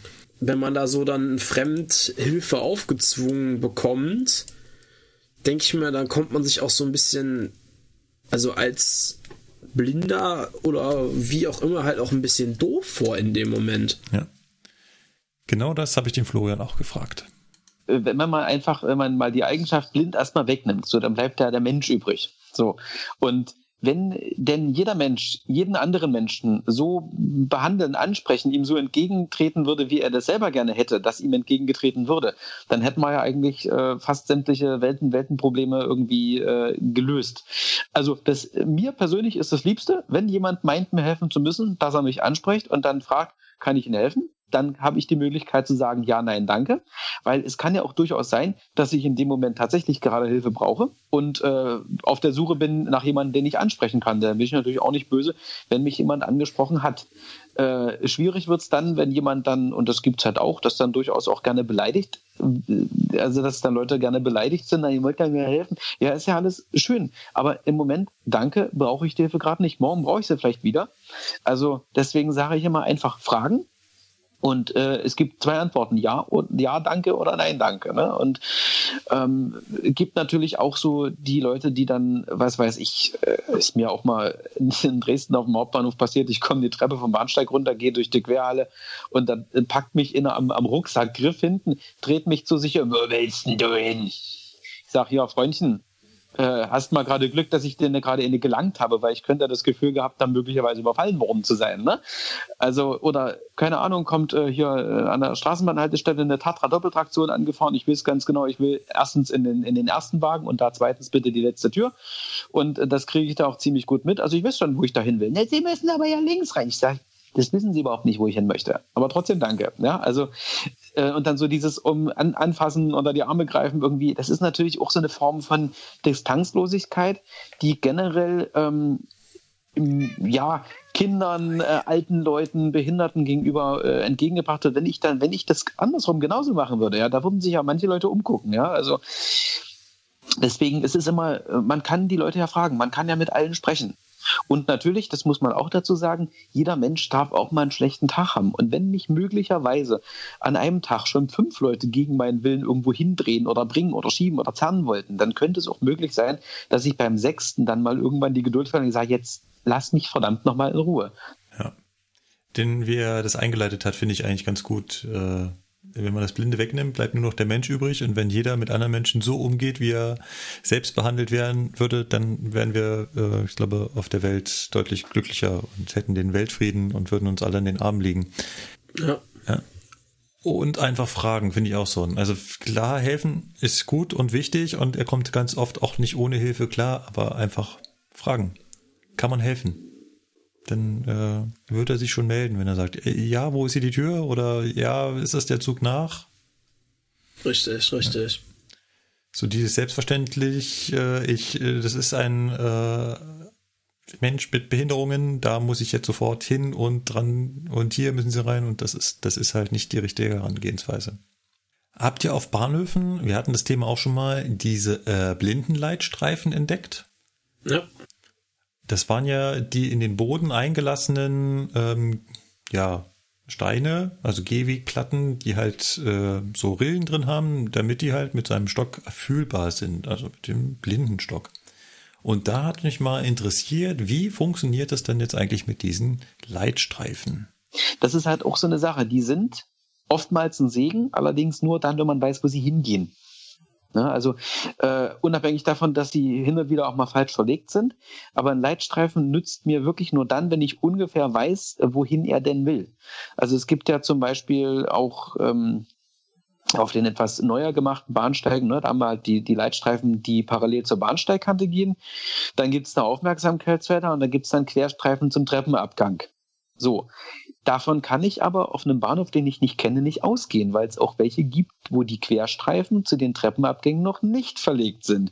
Und dann laufe ich, wenn ich die jetzt erwarte und mich nur darauf konzentriere, dann laufe ich den ganzen Bahnsteig lang ein Blöder. Ne? Also muss ich da zum Beispiel wieder auch hören, okay, wo, wo gehen Leute Treppen hoch oder runter? Höre ich vielleicht eine Rolltreppe? Ja, und wenn ich dann in dem Bereich bin und dann mitkriege, aha, hier ist eine Querlinie, dann weiß ich das nächste Mal, wenn ich es dann noch weiß, da ist eine Querlinie, nach der kann ich suchen. Aber am Anfang äh, vielleicht nicht. Ne? Also, und das sind da meistens eben diese, diese Rillenplatten. Und wenn ich dann eine Querlinie zur Bahnsteigkante habe, dann sind die Rillen ja andersrum. Und am Schnittpunkt entstehen dann so eine kleinen, irgendwie Quadrate eigentlich. Manchmal ist es auch noch so, das ist hier in Berlin bei der U-Bahn zum Beispiel ziemlich häufig, dass dann an dieser Stelle, wo ein Schnittpunkt ist, sozusagen nicht nur in ein Feld aus kleinen Quadraten äh, sozusagen äh, da eingepflastert ist, sondern da hat man tatsächlich nochmal eine Metallplatte draufgesetzt. Also das heißt, selbst wenn ich ähm, mit dem Stock an der Leitlinie entlang gehe und dieses also dieses Feld, diese, diesen Wechsel von Rille zu Quadraten nicht mitkriege. Ich habe äh, eine, eine, Stockspitze, die ist aus Metallkeramik. Wenn die über die Metallplatte ratscht, also spätestens die holt mich aus meiner Unkonzentriertheit und sagt, okay, hier ist was. Ne? Und das ist äh, wenn ich mal wieder zum Hauptbahnhof in Berlin zurückgehe, auch da wäre es mir tatsächlich auch lieb, weil da sind, da ist die, die, die, äh, ich sag mal, das, das Material von den Etagenplatten, sag ich mal, ist relativ rau. äh, meinem Empfinden nach. Also es ist kein, kein so glatter Granit oder sowas, wie das auf den Berliner U-Bahnhöfen meistens ist, sondern es ist relativ rau. Da kriegt man also die Rillenplatte und auch deren Aufmerksamkeitsfelder nicht so schnell mit. Da geht man tatsächlich gerne mal drüber, wenn man unkonzentriert ist. Und wenn da jetzt so eine Metallplatte läge, na, dann äh, findet man die mit Sicherheit. Äh, schön ist es zum Beispiel, wenn man ähm, Leitstreifen hat, die zum Beispiel, äh, was weiß ich, über Querbahnsteige führen, wenn man dann ziemlich schnell umsteigen kann. Nehmen wir mal einfach, äh, was weiß ich, einen Leipziger Hauptbahnhof, ne? großer Kopfbahnhof äh, oder Teilkopfbahnhof, muss man ja jetzt sagen. Ähm, da ist halt der Querbahnsteig eine riesige große Fläche. Das ist sehr hallig in, in, in der Halle. Ne? Also ist akustisch auch relativ schwierig.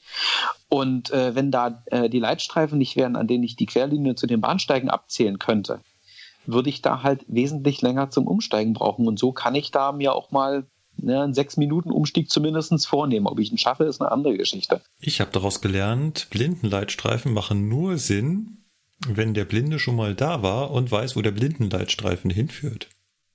Ja. Ist ja nicht so, dass es irgendwo eine Karte gibt, wo die Blindenleitstreifen drauf verzeichnet sind. Er kann vorher nachgucken. Oder dass, dass die beschriftet werden. Ja, der hier geht jetzt da und da hin. Ne? Ja, genau. Beschriftet sind sie auch nicht.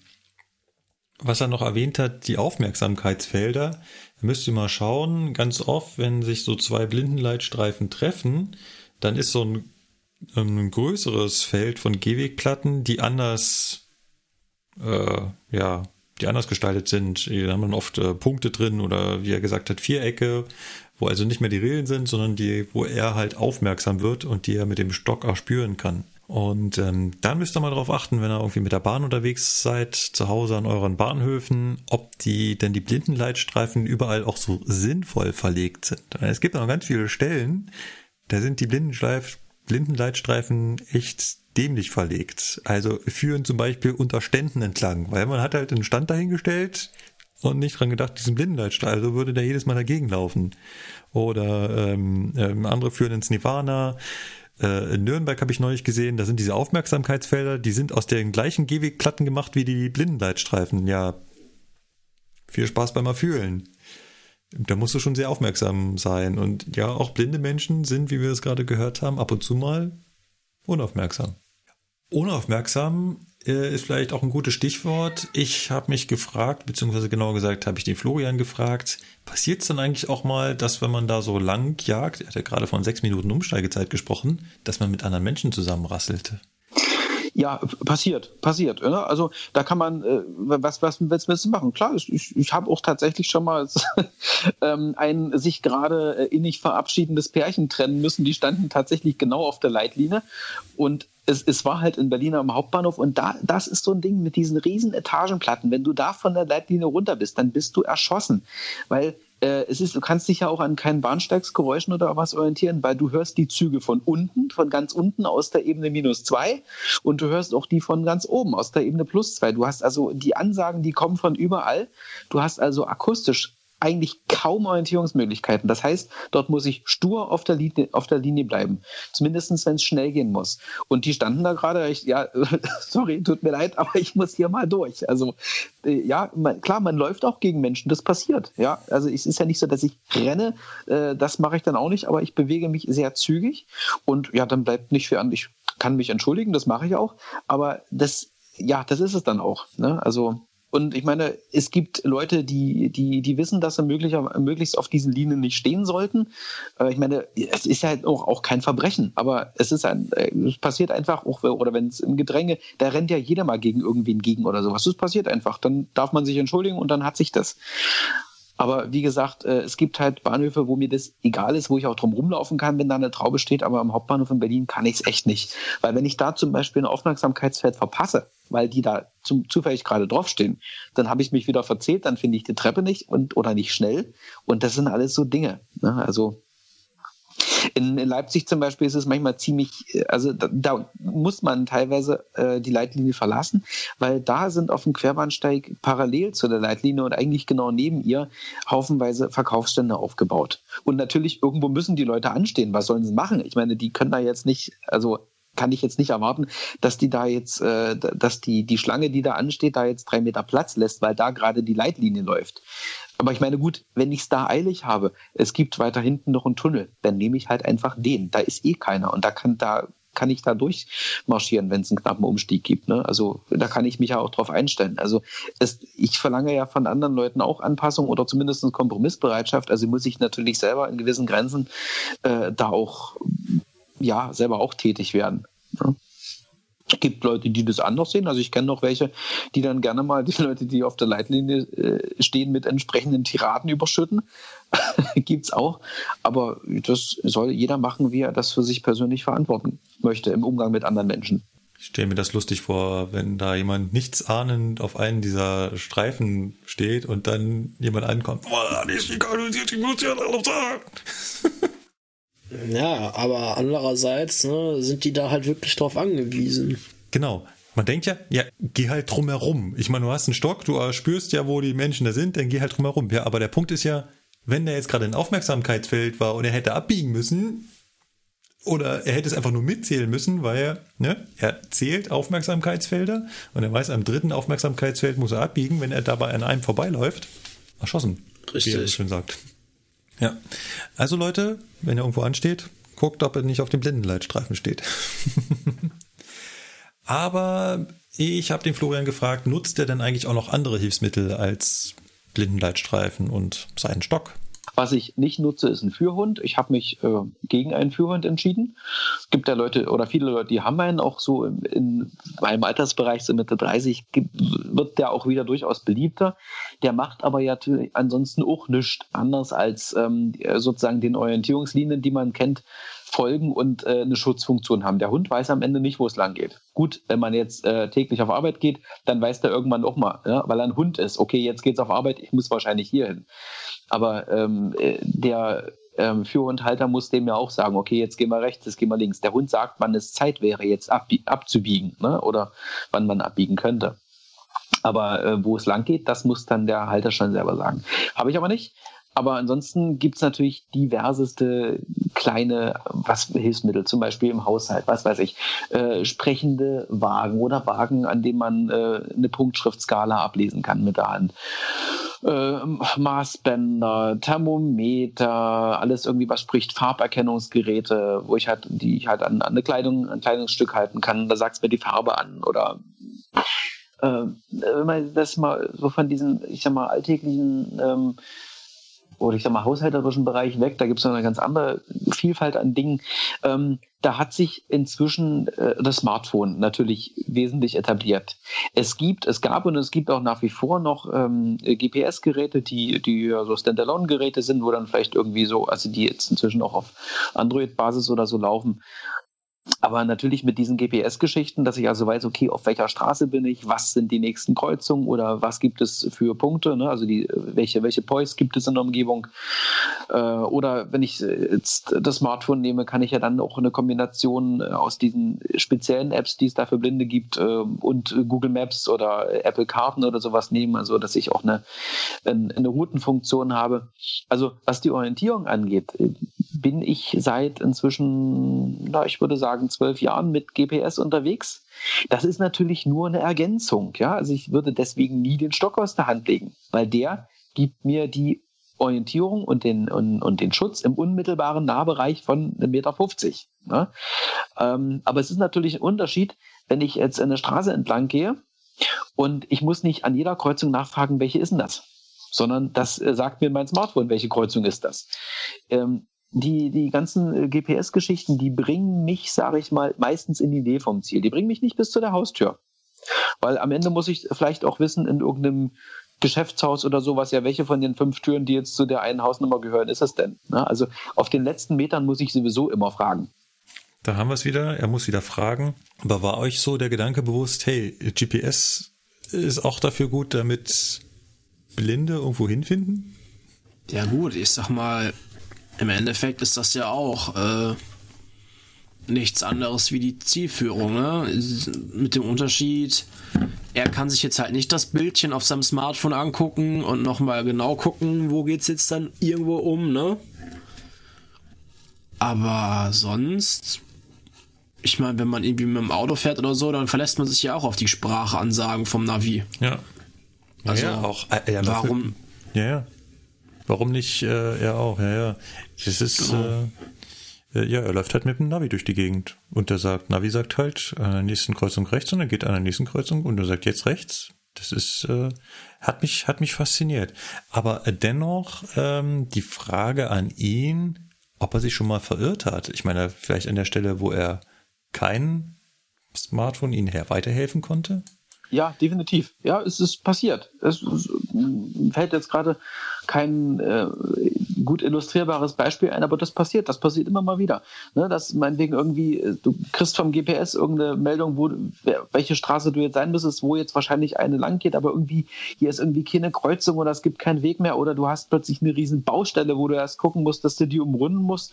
Und es gibt dann äh, ja tatsächlich auch mal Situationen, wo du einfach mal nicht weiterkommst. Oder zumindest mit den Mitteln, die du hast, nicht weiterkommst.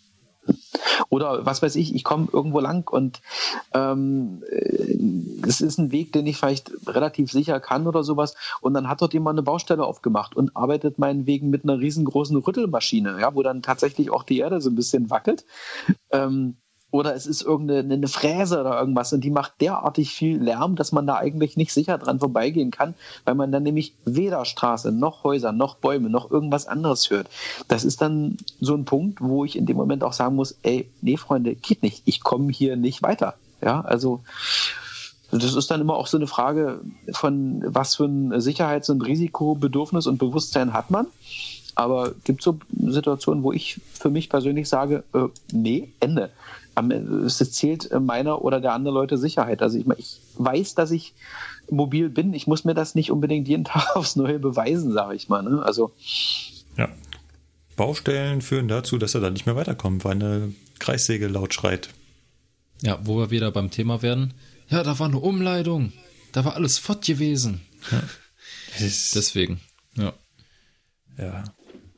Ich hatte ihn auch noch gefragt, das hatte ich jetzt hier äh, nicht vorbereitet, ähm, was ist, wenn er total verloren ist. Also ich, ich stelle stell mir so die Situation vor, er steht plötzlich auf dem einsamen Parkplatz, das Handy sagt, es soll es geradeaus gehen, geradeaus gibt's aber nichts mehr. Es ist auch weit und breit niemand, den er fragen kann, was würde er denn dann machen? Und dann so zugespitzt gefragt, ob er auch einfach schon mal Feuerwehr oder Polizei geholt hat. Und er meinte, ja. er, er persönlich noch nicht, aber ja, er kennt die Fälle, dass also Blinde auch schon äh, ja, Hilfe holen mussten. Weil sie an einem bestimmten Punkt halt nicht mehr weiterkommen. Und am bestimmten Punkt kannst du dann aber auch selbst, wie er das schon sagt, er muss dann auch einfach stehen bleiben, weil er Angst hat, also wenn du dich nicht mehr orientieren kannst an nichts mehr, dass du ins ja. nächste Loch fällst. Ja. Also im Notfall ist das tatsächlich dann ein, ein gangbarer Weg, sich äh, ja, retten zu lassen. Jetzt hat der Florian ja schon äh, erzählt, dass er das Handy als Hilfsmittel benutzt und natürlich auch den PC, sonst hätten wir ja schlecht miteinander kommunizieren können. Jetzt ist natürlich die Frage, wie bedient man denn als Blinder PC und Handy? Ja, äh, da, da, muss ich jetzt tatsächlich ein bisschen ausholen. Ich hoffe, dass ich da mein Mundwerk ein bisschen äh, gezügelt kriege. Also, wenn man nichts oder nicht viel sehen kann. Man hat eigentlich drei Möglichkeiten, Informationen am PC, sag ich mal, zu lesen, weil im Smartphone ist am Ende nicht, nicht viel anders. Ähm, das ist zum einen die vergrößerte Darstellung, die vergrößerte optische Darstellung bei Sehbehinderten. Es ist ergänzend die Sprachausgabe, dass also äh, Menüs, Dialoge, Texte, alles Mögliche vorgelesen wird. Und es ist zum anderen die Braillezeile, also äh, Punktschrift Louis Braille. Ne, es sollte jedem eigentlich einigermaßen bekannt sein, was das ist. Und da gibt es natürlich auch Geräte, die diese Schrift anzeigen können. Zeile deswegen, weil sie können halt immer nur eine oder teilweise auch eine Viertel oder eine halbe Zeile anzeigen. Also was weiß ich, die kleinsten Geräte, die es gibt, die zeigen 14 Zeichen am Stück an und die größten 80. Aber so eine 80er Braillezeile, die ja ist halt ungefähr so auch man kann schlecht schätzen, aber so 60, 70 Zentimeter lang. Also die ist dann eher auf stationären Arbeitsplätzen, die trägt man auch nicht mal eben mit sich rum. Weil so ein Punktschriftzeichen, wenn ich das mal in, äh, also gedruckt ausgeben würde, hat das in etwa eine Schriftgröße von, ich würde schätzen, um die 30. Ja, wenn man jetzt davon ausgeht, dass eine normale Schrift in etwa eine 12er ist, dann kann man sich vorstellen, wie viel Platz das frisst. So, aber ich habe also Vergrößerung, Sprache und Breil und ich habe ähm, in der Regel ein zusätzliches Programm auf dem PC, was die Bildschirminformationen so weit möglich umsetzt. Also was eben guckt, okay, was wird vorgelesen, was wird auf der Breitzeile ausgegeben. Und äh, so komme ich an viele Informationen ran. Natürlich nicht an alle, nicht an Grafiken, es sei denn, sie sind alternativ benannt. Äh, natürlich nicht an Bilder oder zumindest nicht ohne weiteres. Und ähm, es gibt am PC gibt es halt Programme, die sind sehr gut bedienbar. Es gibt welche, die sind na, mit Hängen und Würgen und Kopfständen und da gibt es welche, die sind gar nicht bedienbar. Und wenn ich das Studio Link zum Beispiel nehme, ähm, das ist ja so, dass man äh, im überwiegenden, also zu 98 Prozent als Blinder und Sehbehinderter den PC mit der Tastatur bedient. Ähm, gibt auch ein paar Sachen, die macht der Sehbehinderte definitiv noch mit der Maus und teilweise mit ein paar Kopfständen auch der Blinde. Aber das Haupteingabemedium ist halt die Tastatur. Sprich, ich äh, bewege mich in Menüs, in Dialogen umher, ähm, kann der Sehende kann der Sehende übrigens auch machen, ist natürlich ein bisschen aufwendiger mit ein bisschen mehr Hirnschmalz verbunden. Das Problem bei Studio Link war, dass ich zwar erkannt habe, es gibt hier Steuerelemente, aber die hießen bei mir alle Schalter, Schalter, Schalter, Schalter. Ja, also äh, hier äh, war das Problem, ich hätte die theoretisch ansteuern können. Das wäre nicht das Problem gewesen. Aber das Programm hat sozusagen zusätzlich äh, zur optischen Information, ob das meinetwegen jetzt der Aufnahme oder was weiß ich was Schalter ist, äh, gab es keine Textinformation. Oder es gab keine, die von meinem Screenreader auslesbar gewesen wäre.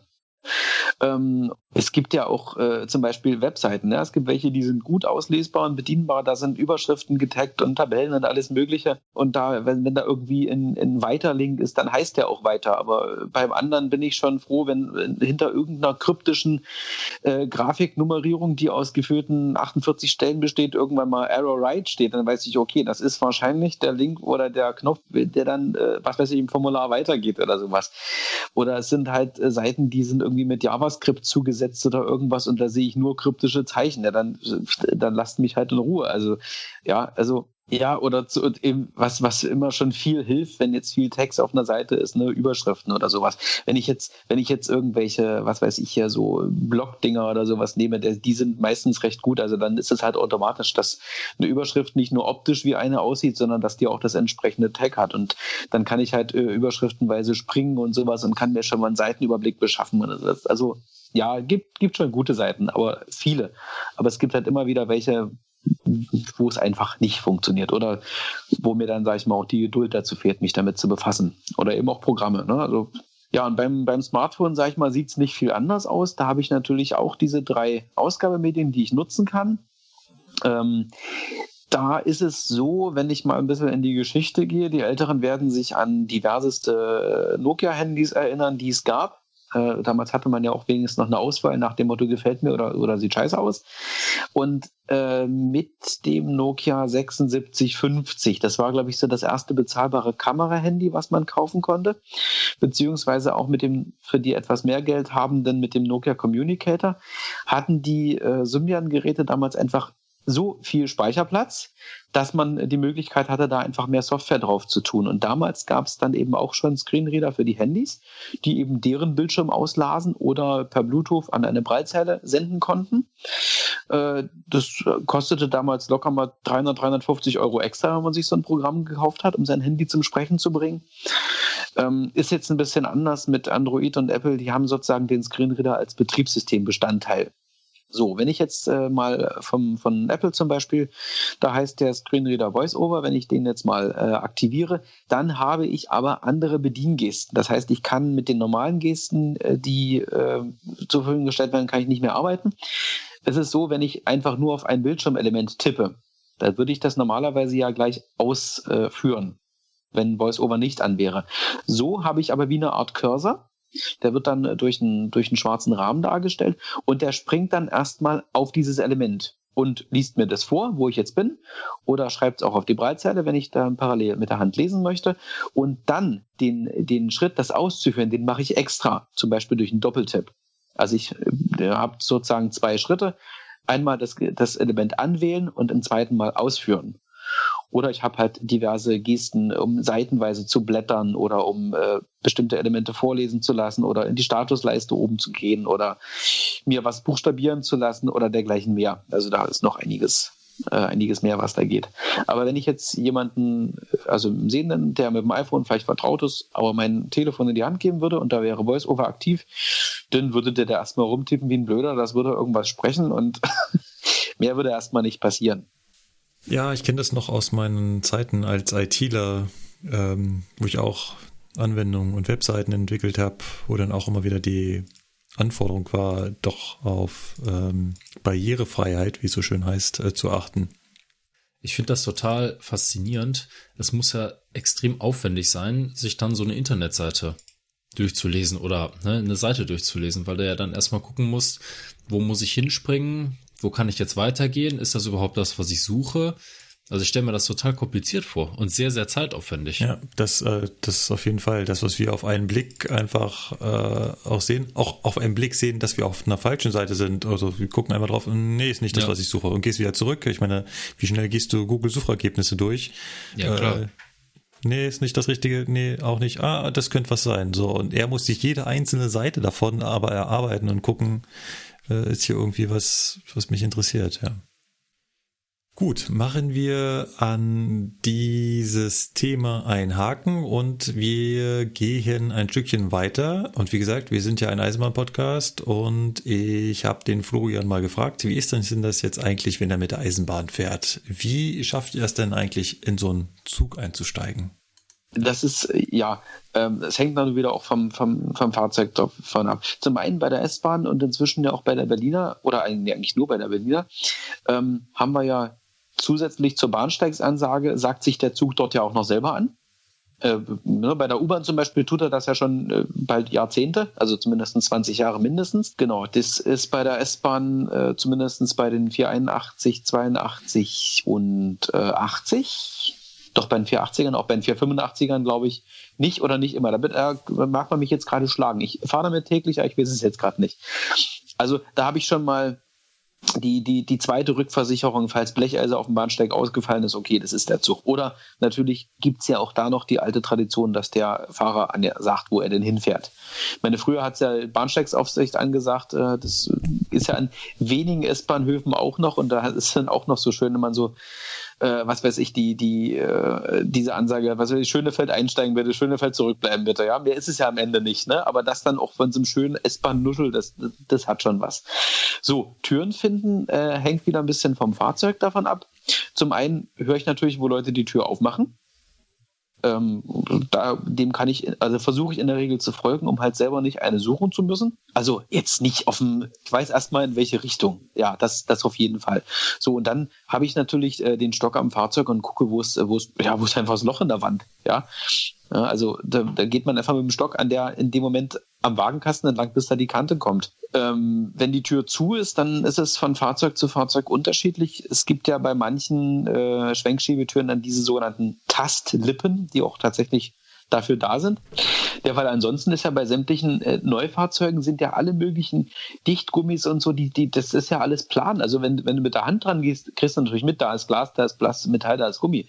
Aber wenn du da schnell dran entlang gehen musst, da rollst du mit der Stockkuhle einfach drüber. Das ist alles, also im Wesentlichen ist das eine plane Fläche und das ist schon ziemlich nervig, auf Deutsch gesagt. Ja, also. Ja, aber glatte Fahrzeuge sind halt aerodynamisch. Aber ich kann meint, ihn schon nachvollziehen. Meint, ja, meint er mit Tastleisten diese schwarzen, geriffelten. Ja. Ja, ja.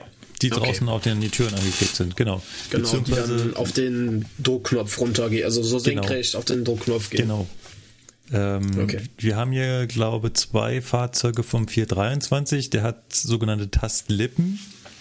Da ist der Türgummi so nach außen gewölbt. Also so, dass er nach außen raussteht und man ihn ja. ertasten kann. Ich glaube, das haben wir bei unseren Fahrzeugen. Haben wir das nicht auch teilweise, Basti? Ich habe das auch schon mal gesehen. Irgendwo. Äh. Also beim ICE jetzt nicht, aber ich meine bei unserem 423 oder so kann das sein. Ich glaube, die äh, Dostos vom RE9 haben das, die neueren. Mhm. Ja, weil da steht diese äh, Gummileiste, also da, wo quasi auch die Schließkantenüberwachung ist von der Tür, die steht so ein bisschen nach außen ab. Genau. genau. Habe ich so aktiv echt noch nicht drauf geachtet. Oh.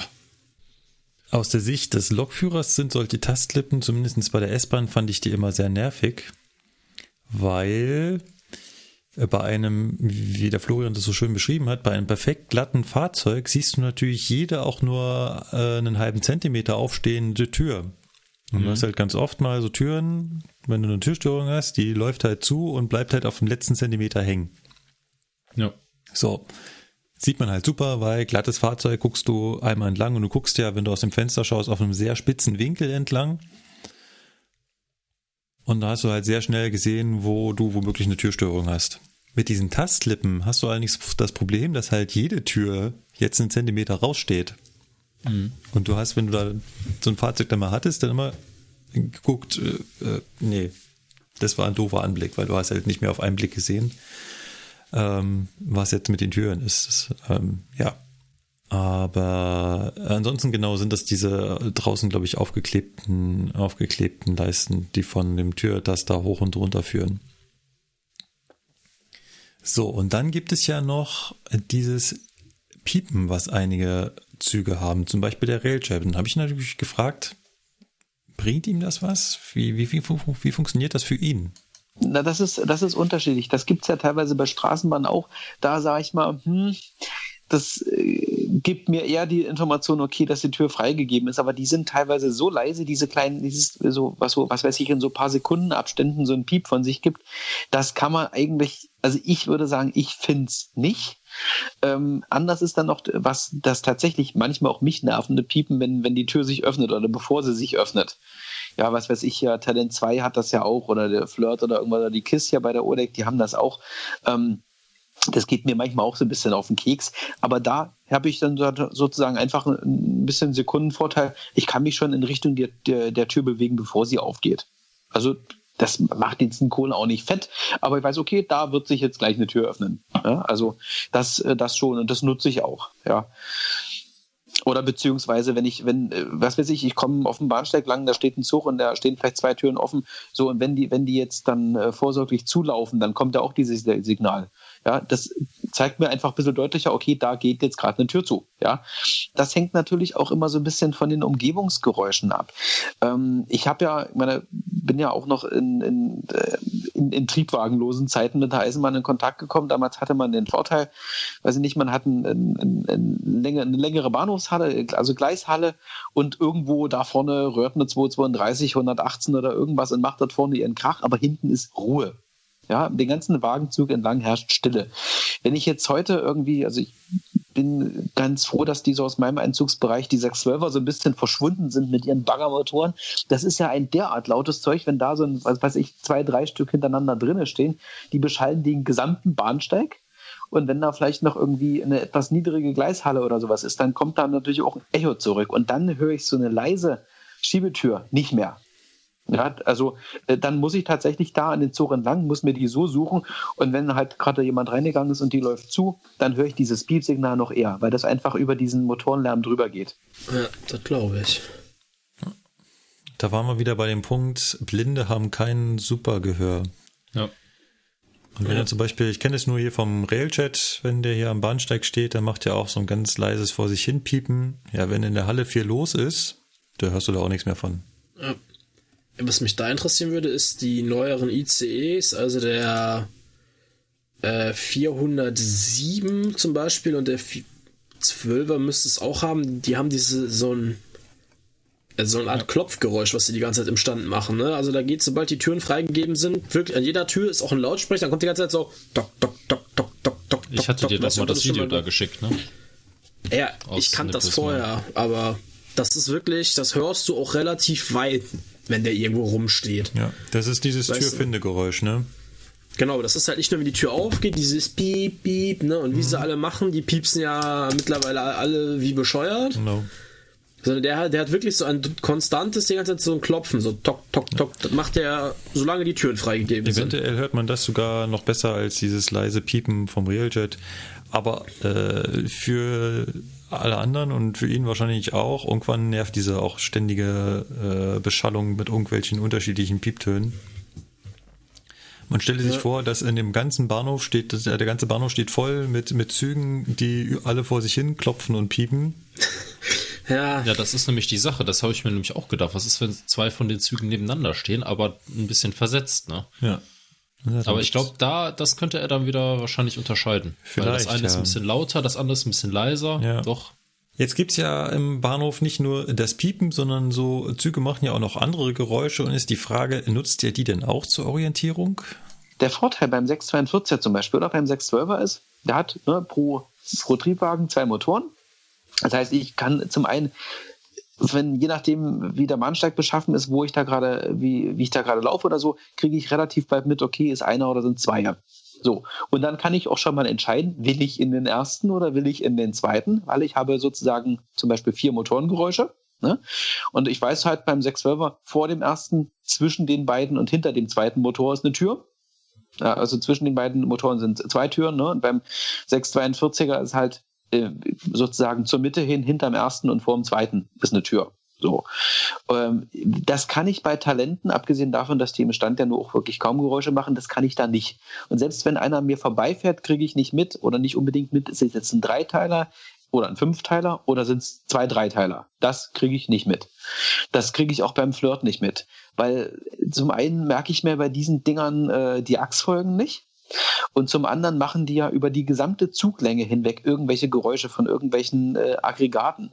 Also die reinen äh, Motoren, die in den, in den Triebträgerstellen sind, der, das kriegt man zwar auch mit, aber das ist so ungenau, so dass ich da nicht sagen kann, äh, wo steige ich jetzt eigentlich ein? Oder beim 425er. Das ist, wenn man sich das akustisch vorstellt, ist das eigentlich eine lange Schlange von Geräusch. Das macht es da ein bisschen, bisschen eklig. Und so ähnlich ist es äh, bei den ICEs auch. Wenn ich den Einser nehme, der hat einen Triebkopf, kommt eine Schlange Wagen und dann kommt wieder ein Triebkopf. Und wenn ich richtig viel Glück habe und das äh, gut höre oder ich vielleicht noch einen Schienenstoß im Bahnhof habe, kann ich anhand äh, der Geräusche, die das natürlich macht, schön schon mal die Wagen abzählen. Und kann, ähm, wenn ich weiß, dass ich in die, was weiß ich, in die 6 muss oder so, ja okay, dann lande ich vielleicht in der 5 oder in der 7. Aber wesentlich weiter weg bin ich dann nicht. Beim Zweier geht das auch noch, aber da kann ich natürlich äh, die Konstellation haben, Triebkopf, Wagenschlange, Triebkopf, Wagenschlange oder halt andersrum, also die beiden anderen Möglichkeiten, die es noch gibt. Das ist nicht so genau. Äh, bei T3 und eben wahrscheinlich auch bei 4. Es ist genauso wie bei den ähm, Nahverkehrs-E-Triebzügen. Sie machen halt für mich nicht ausdifferenzierbare Geräusche. Also ich kriege da nicht mit, wo ist ein Wagen zu Ende und wo hört der nächste auf. Das ist relativ schwierig. Also beim T ist es richtig nervig. Ja, also ich kriege da mit, wo der, wo der anfängt und wo der aufhört. Aber ansonsten ist das einfach, äh, ich sag mal, da möglichst im richtigen Bahnsteigsabschnitt sein und dann rein und hoffen, dass man einigermaßen richtig ist. Aber genauer kann ich das nicht unterscheiden. Ja. Ähm, kannst du das auch? Äh, Lukas, am Bahnsteig stehen und mitzählen? Erster Wagen, zweiter Wagen, dritter Wagen? Also in der Form nicht. Aber ich weiß, was er meint. Also äh, ja. von den Geräuschen her, ähm, also gerade gerade wo er das angesprochen hat mit dem 425, da das stimmt einfach. Das ist mir selber auch schon aufgefallen. Früher, als ich noch viel mit der Bahn gependelt bin nach Aachen, da äh, bin ich ja auch viel halt auf meiner Heimatlinie mit dem mit dem 425 gefahren. Und es ist halt wirklich so, der nur, der hat halt einen Laufdrehgestell in der Mitte, aber das wird halt quasi übertönt von links und von rechts durch die äh, Triebdrehgestelle. Und das kannst du halt ja. kaum unterscheiden, ne? Und äh, oder wenn du hier bei uns mit der S-Bahn fährst, ne? Also da ist das ja wirklich, da kannst du das ja gar nicht mehr unterscheiden. Weil die sind ja teilweise, gerade wenn die noch die, ich weiß gar nicht, ob es die alten Stromrichter sind, die so ein bisschen hochfrequenter äh, also laufen, die machen ja ein ganz anderes Geräusch als die neuen oder andersrum, ich weiß jetzt nicht. Ja, und da kannst du das echt nicht hören. Ja, und ähm, was er auch nicht hören kann, ist natürlich äh, im Innenraum, wo ein freier Platz ist. Denn die Plätze piepen noch nicht. Das wäre auch mal eine Erfindung, dass äh, freie Plätze vor sich hin piepen. Die Frage ist, wie findet ihr dennoch einen freien Sitzplatz? Von, also das ist Sitzplatz von einem freien und besetzten unterscheiden, ist relativ einfach. Ich gehe mit dem Stock an der Sitzfläche vorne entlang und dann ist ja, ist ja die Frage, ist da Knie oder ist da kein Knie? Also ich sag mal so, ähm, ich könnte natürlich auch, und das machen auch Leute, mich hinstellen, äh, freier Sitzplatz. Ja, ist mir persönlich aber zu blöde. Habe ich keine Lust drauf. Weil es kann ja auch durchaus sein, dass ich bestimmte, was heißt, in bestimmten Fahrzeugen habe ich bestimmte Plätze, auf die ich möchte. Ja? Dann ist natürlich immer noch, und das muss ich dann mit der Hand nachgucken, ist dann natürlich noch die Möglichkeit, dass da vielleicht eine Tasche sitzt oder irgendwas. Ja, ähm, Aber da, also da freien Sitzplatz zu finden, ist damit nicht das Problem. Was ich natürlich nicht unbedingt mache, ich gucke jetzt in einem, äh, in, einem, in einem Mittelgang nicht immer beide Seiten nach. Das, da wäre ich ja nicht fertig. Also es kann natürlich auch durchaus sein, dass ich dann an diversen äh, leeren Plätzen auch vorbeiläufe. Oder es kommen halt auch Leute, die dann sagen, hier, der und der Platz ist frei. Ja, ja, wenn ich nicht, wenn ich nicht definitiv irgendwo anders hin möchte oder ich sage, ich will jetzt in Zweier und kein Vierer, ja, dann nehme ich das auch an. Also das hängt immer auch so ein bisschen davon ab, wie voll der Zug auch ist. Ähm, also im, im Fernverkehr reserviere ich tatsächlich fast immer ich habe als äh, Ausweisinhaber schlicht und ergreifend den Vorteil, dass ich es kostenlos machen kann, dass ich die Reservierung für lau kriege und das nutze ich auch. Ich würde sie aber auch nutzen, wenn ich sie bezahlen könnte, weil einfach mal, wenn ich mir, was weiß ich, wenn ich mir hier den äh, IC da Richtung Prag und Dresden angucke, der ist eigentlich immer voll. Ich verstehe äh, hier Firma DB auch nicht, warum da nicht lange schon mal ein Stundentakt drauf ist. Den müsste man eigentlich voll kriegen. Das Ding ist immer voll. Ähm, das heißt, ich habe da einfach keine Lust, äh, mich um die freien Plätze zu streiten. Beziehungsweise ist natürlich das Finden eines äh, freien Platzes in einem äh, kompletten Abteilwagenzug, der mir vom Komfort her natürlich lieber ist, aber natürlich dauert natürlich länger. Und das ist natürlich besser, wenn ich weiß, wo ich hin muss. So, und wenn ich ähm, beim, was weiß ich, beim Abteilwagen zum Beispiel ist es ja meistens so, da, wenn ich weiß, okay, ich bin jetzt im richtigen Wagen und ich bin jetzt im, im, im Seitengang, dann weiß ich ja, von links nach rechts gehen die, gehen die Nummerngruppen hoch, ne? Also das fängt ja dann an mit den, was weiß ich, hier 11 bis 16 oder was es ist und dann kommt 21 bis 26, dann kann ich also die Abteiltüren abzählen. Was ich meistens nicht bei allen Wagen weiß, äh, geht es dann jetzt bis 100 oder bis 115 oder bis 120, also sind es 10 äh, oder 11 Abteile. Das weiß ich nicht unbedingt immer. Und ich meine, im Abteil ist es dann auch kein Problem. Äh, links sind ja die Plätze, ich habe mal, was weiß ich, 11, 13, 15 und rechts sind dann halt 12, 14, 16. So, äh, das weiß ich halt einfach. Ne? Und ähm, dann weiß ich halt auch, wo mein Platz ist. Im IC1 zum Beispiel ist es ja in den zweite Klasse Abteilen äh, ähnlich, nur da sind es ja dann die 80er, die 90er, die 100er und die 110er Nummern. Äh, ansonsten ist es im Abteil genauso. Im Großraumbereich muss ich schlicht und ergreifend fragen. Da weiß ich es nicht, da merke ich es mir auch nicht. Das ist genauso im ICET oder in diversen IC-Großraumwagen muss ich auch tatsächlich fragen, außer in IC2 und in den äh, jetzt modernisierten IC-Großraumabteilen, da haben die, ähm, ja, die großen Erhabenen und die Punktschriftzahlen äh, an den Kopfstützen. Und da kann ich mir den Platz auch selber suchen. Das ist bei den, beim IC2 auch schon so. Also beim Einser gibt es so eine, so eine erhabene Zahl, an, der, an der Stirnwand vom Wagen, wo ich dann nochmal nachprüfen kann, bin ich im richtigen. Beim Zweier ist äh, so, eine, so eine Tafel, da steht dann halt, in welchem Wagen man ist und welcher der nächste oder der vorherige ist. Natürlich ist da noch das Problem, da steht natürlich, was weiß ich, äh, 22, 32 dran. Weil es, äh, woher will jetzt die, die, die eingravierte oder die aufgebrachte Schrift an der Wand wissen, ist das jetzt ein 20er oder ein 30er Teil? Also das muss ich natürlich vorher geklärt haben, aber da kann ich mich rückversichern. Und ansonsten äh, bei den äh, meisten, ich sag mal, Einzelreisezugwagen habe ich diese Möglichkeit nicht. Zu Zeiten, wo es noch Zuglaufschilder gab, auch da werden sich die einen oder anderen dran erinnern, habe ich hin und wieder einfach mal das Wagennummernschild aus der Tür genommen, habe es ins Abteil gehalten und gesagt, Freunde, was steht denn hier für eine Zahl drauf? Ja, weil natürlich auch Leute, die, die nicht reserviert haben und auch selbst die reserviert haben, nicht immer unbedingt wissen, in welchen Wagen sie sind. Und ich bin auch gerade nicht, nicht sicher, also wo denn bei den, äh, ich sag mal, was weiß ich, jetzt neueren IC und EC-Wagen, was weiß ich, was die Tschechen zum Beispiel fahren, wo da die Wagennummer steht. Also wo sie optisch dran steht, wo da eine Anzeige oder was ist.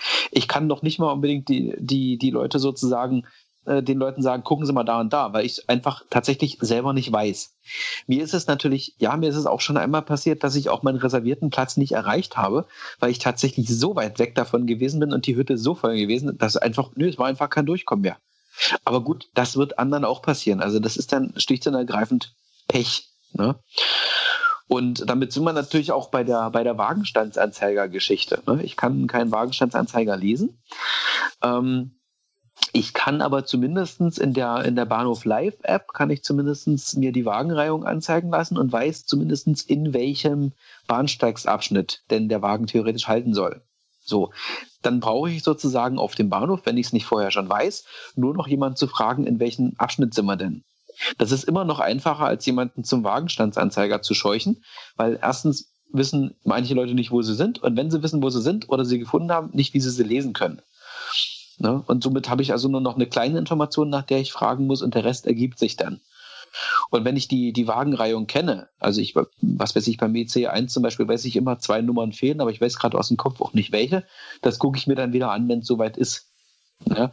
Und wenn ich dann weiß, okay, die Reihung ist so und so und ich bin in dem und dem Wagen aufgeschlagen, ja, dann weiß ich auch, in welche Richtung ich mich zu bewegen habe.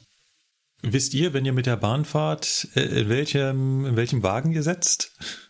Ja, also mittlerweile geht das. Also wenn, wenn ich mal nach Berlin fahre oder so, dann, äh, ja, also unsere Züge sind ja immer gleich durchnummeriert. Also klar, er sagt es ja auch, ne, ähm, kommt halt darauf an, als was für ein Zugteil der Wagen reserviert ist, also ob 30er Zugteil oder 20er.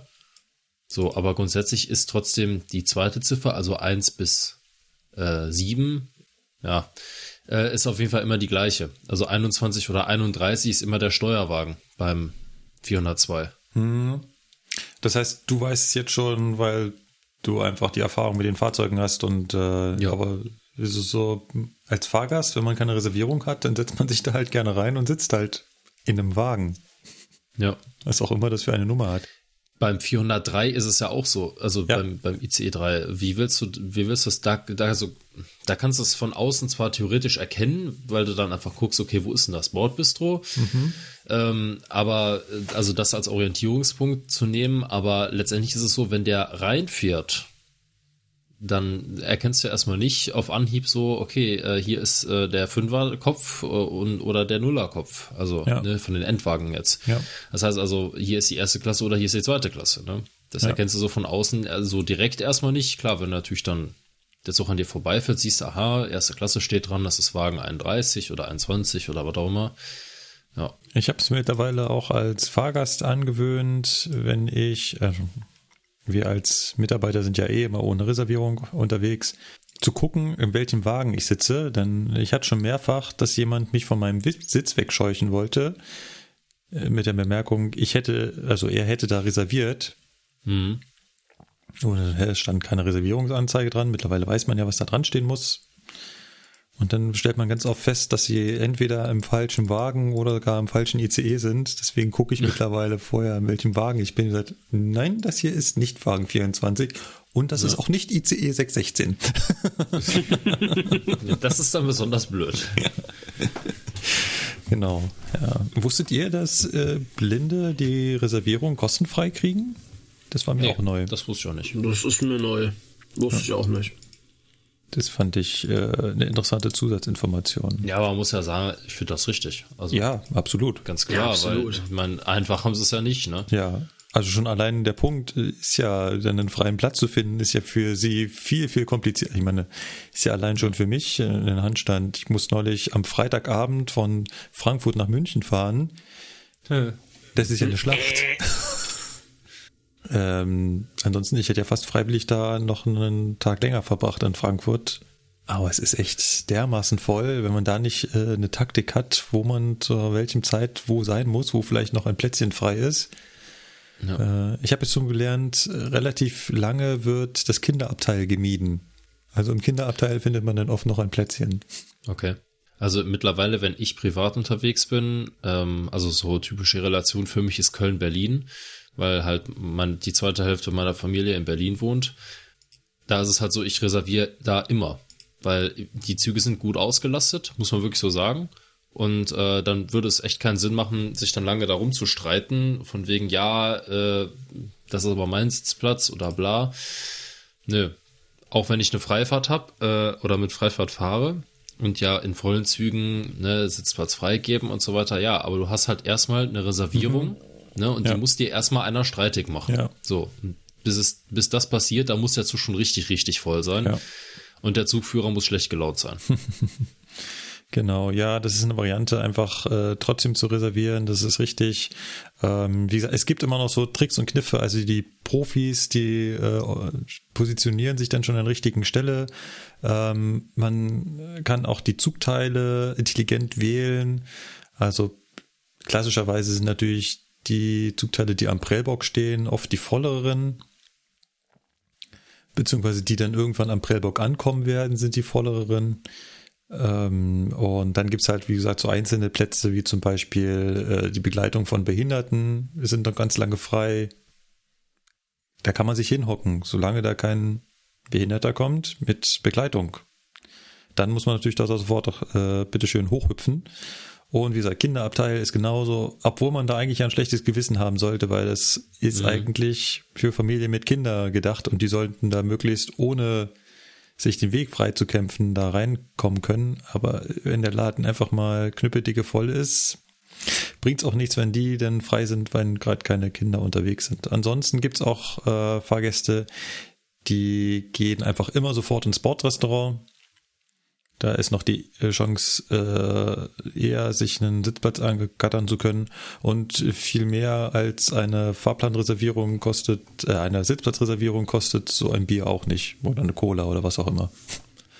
Um sich da dann den Sitzplatz zu rechtfertigen. Ja. Ja, aber so volle Züge, da, da, da habe ich dann auch Mitleid mit, äh, auf jeden Fall mit denen, die da irgendwelche Behinderungen haben, die ihnen das noch schwerer machen, wenn man schon als normaler Fahrgast da eigentlich äh, nicht drin sein möchte. Ja, absolut. Aber wenn man denn mal drin ist, dann gibt es irgendwann den Moment, wenn man wieder raus muss. Und ist natürlich die Frage, woher weiß man dann, wo man wieder aussteigen muss? Naja, ähm, zum einen meine Uhr, meine Fahrplankenntnis äh, und die Ansage. Das kann ich natürlich inzwischen auch noch durch GPS ergänzen. Wenn jetzt äh, der Fall ist, äh, dass äh, zum einen, man, wenn, wenn es ist, es ist keiner auf dem Zug, die, die FIS läuft nicht und was weiß ich, ich bin mein, es ist eine neue Strecke, äh, was weiß ich, ich kenne jetzt nicht alle Zwischenhalte oder irgendwas und ich habe kein Netz, um mir alle Zwischenhalte rauszusuchen, um das zum Beispiel abzuzählen oder es wären Bedarfshalte, dann wäre ich auch aufgeschmissen. Gut, dann bleibt immer wieder mich an Menschen zu wenden und wenn es äh, in einem Triebwagen und wenn ich im vorderen Teil bin oder es gibt nur einen, ja, dann gehe ich halt und klopfe bei deinem Kollegen. Ja, habe ich auch schon gemacht. Was, was halt äh, immer wieder mal ist, wenn äh, zum Beispiel, ist ja auch mal so die, die, die Frage ne, der Ausstiegsrichtungsansage, die ich äh, inzwischen, seitdem sie auch gefühlte 20 Jahre gibt, tatsächlich nicht mehr missen möchte, weil auch dann fällt eine sozusagen ein Fragegrund weg. Ich meine, ich frage auch durchaus gerne, aber es nervt halt auch manchmal. Und deswegen, wenn die Information von alleine kommt, ist halt auch schön. Äh, es gibt aber durchaus Bahnhöfe, wo ich so allein so eben bei den, äh, mit den Weichen, wie man so äh, beim, beim Einfahren mehr links, mehr rechts, wo ich dann schon abschätzen kann oder so. Wir sind entweder wenn es einen Bahnsteig gibt, sind wir auf dem oder auf dem anderen Gleis. Oder wenn es halt mehrere Mittelbahnsteige gibt, okay, es fallen diese, diese und diese Gleise raus ne? weil man dann halt nach links hätten fahren müssen. Sowas kriege ich schon mit, das nutze ich auch hin und wieder. Aber das ist äh, ja zu, zusätzlich, sage ich mal. Aber es, es passiert halt auch immer mal wieder, dass man irgendwo mit, mit einem Wald- und Wiesentriebwagen als gefühlter letzter Fahrgast oder was weiß ich irgendwie, ich sag mal, wenn man hier den R1 zum Beispiel nimmt oder so, der fährt da zu allen Tages- und Nachtzeiten seine sechs Doppelstockwagen durch die Gegend oder sind es fünf, ich weiß gerade gar nicht genau. Und dann kann es schon mal passieren, dass man alleine an der Tür steht. Ja, ich meine, im Zweifelsfall gibt es immer noch die Möglichkeit, beide zu probieren. Aber das ist halt auch wieder so ein, ja, so, so eine, so, so drei Stresssekunden, die man sich auch sparen könnte. Und äh, nehmen wir mal den, den 485er, also eine Berliner S-Bahn-Baureihe, der halt keine seitenselektive Türsteuerung hat. Und natürlich kann ich die Tür aufmachen, Stock raushalten, Bahnsteig, okay, dann raus, Bahnsteig, nein, dann nicht raus, ja. Aber ich sag mal, ähm, ich kann ja sozusagen mir die, das ersparen und ich kann natürlich auch demjenigen, der vielleicht auf dem Nachbarbahnsteig steht und sich das, was er erwartet, was jetzt käme, vielleicht nicht mit anschauen muss. Also es muss ja sozusagen nicht sein, dass man die Tür erstmal auf der falschen Seite aufmacht. Und deswegen ähm, oder auf der falschen Seite probieren muss oder so. Und deswegen ist es ja schön, wenn man vorher weiß, äh, worauf man sich einstellen muss. Oder meinetwegen, was weiß ich, ich habe irgendwie äh, einen 40 Kilo Rollkoffer dabei. Der will ja dann auch entsprechend ausgerichtet und schon mal an die richtige Tür geschafft werden, damit man ihn gleich rausheben kann. Das sind ja so eine Sachen. Ne? Kleine Anmerkung, die Zeiten, wo die Baureihe 485 keine seitenselektive Türsteuerung hatte, sind, glaube ich, vorbei. Also soweit ich weiß, kann man da auf der... Was ist denn nochmal die Baureihe 485? Ist das Cola-Dose. Ach, das ist die DDR. Der, genau, das ist die ja. DDR-Baureihe, die da aber immer noch fährt. Genau, 480 ist der Toaster, 481 Stimmt, die Heulsuse, genau. 485 die Cola-Dose. Ja, und äh, natürlich gibt's aber immer noch Fahrzeuge, die haben keine seitenselektive Türsteuerung haben. Die haben wir schon mehrfach hier im Podcast äh, genannt. Ich wollte gerade sagen, also äh, es gibt auch nach wie vor beim Fernverkehr Wagen und auch Lokomotiven, die keine seitenselektive Türfreigabe haben. Ja. Also Baureihe 120, äh, Paradebeispiel, keine seitenselektive Türsteuerung. Und diverse alte Interregio-Wagen haben auch keine seitenselektive Türsteuerung. Ja. Eurocity-Wagen hier von den Schweizern. Ja, Eurocity-Wagen. Genau. Ja, alles, was nur in Betriebsart TB0 verkehrt, ja, hat halt keine seitenselektive Türsteuerung. Und ähm, jetzt versteht ihr vielleicht auch, wenn ihr draußen unterwegs seid, dass der Zugchef immer, wenn er an den Bahnsteig mit dem Zug ranrollt, immer noch einmal schnell durch die Lautsprecheransage brüllt, dass der Ausstieg rechts ist, wo sich er fragt, ich seh's. Ja. Du schon? Ja, vielleicht aber Leute, äh, die sehen es halt nicht, ne? Ja, genau. Lustig. Und auch guter Punkt, ja, der Rollkoffer muss auch erstmal ausgerichtet werden. Ja. Man kann natürlich den, den Rollkoffer so quasi als, als Dummy erstmal vorschicken, so nach dem Motto, such den Bahnsteig. Ja. Oh. Ja, kein Bahnsteig, Ja. Mist. Ja, wir hatten ja vorhin kurz äh, den Hund als Thema. Der Hund würde wahrscheinlich dann vor, davor warnen, dass man auf der falschen Seite aussteigt. Und sonst wird das wahrscheinlich auch mit dem, mit dem Stock ertasten, aber dem will man ja auch womöglich jemand anderes, der das beobachtet, äh, ersparen. Ja. Und stell sich vor, auf dem Nachbarbahnsteig sieht jemand, wie da die Tür aufgeht und wieder so ein Blinder sich raustastet mit dem Stock. Ich würde ja einen Herzinfarkt kriegen. Ja, definitiv. Ja.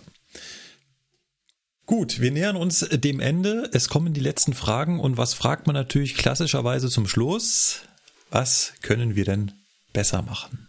Oh, naja, das ist so, das ist so sehr, sehr abstrakt. Also ich persönlich hätte zum Beispiel wesentlich mehr Punktschriftbeschriftung, ne, auch was die Sitzplätze zum Beispiel angeht. Oder zum Beispiel auch, ähm, äh, es gibt ja teilweise in den, in den Doppelstockwagen vom, hier vom IC2 gibt es ja schon diverse Haltestangenbeschriftungen.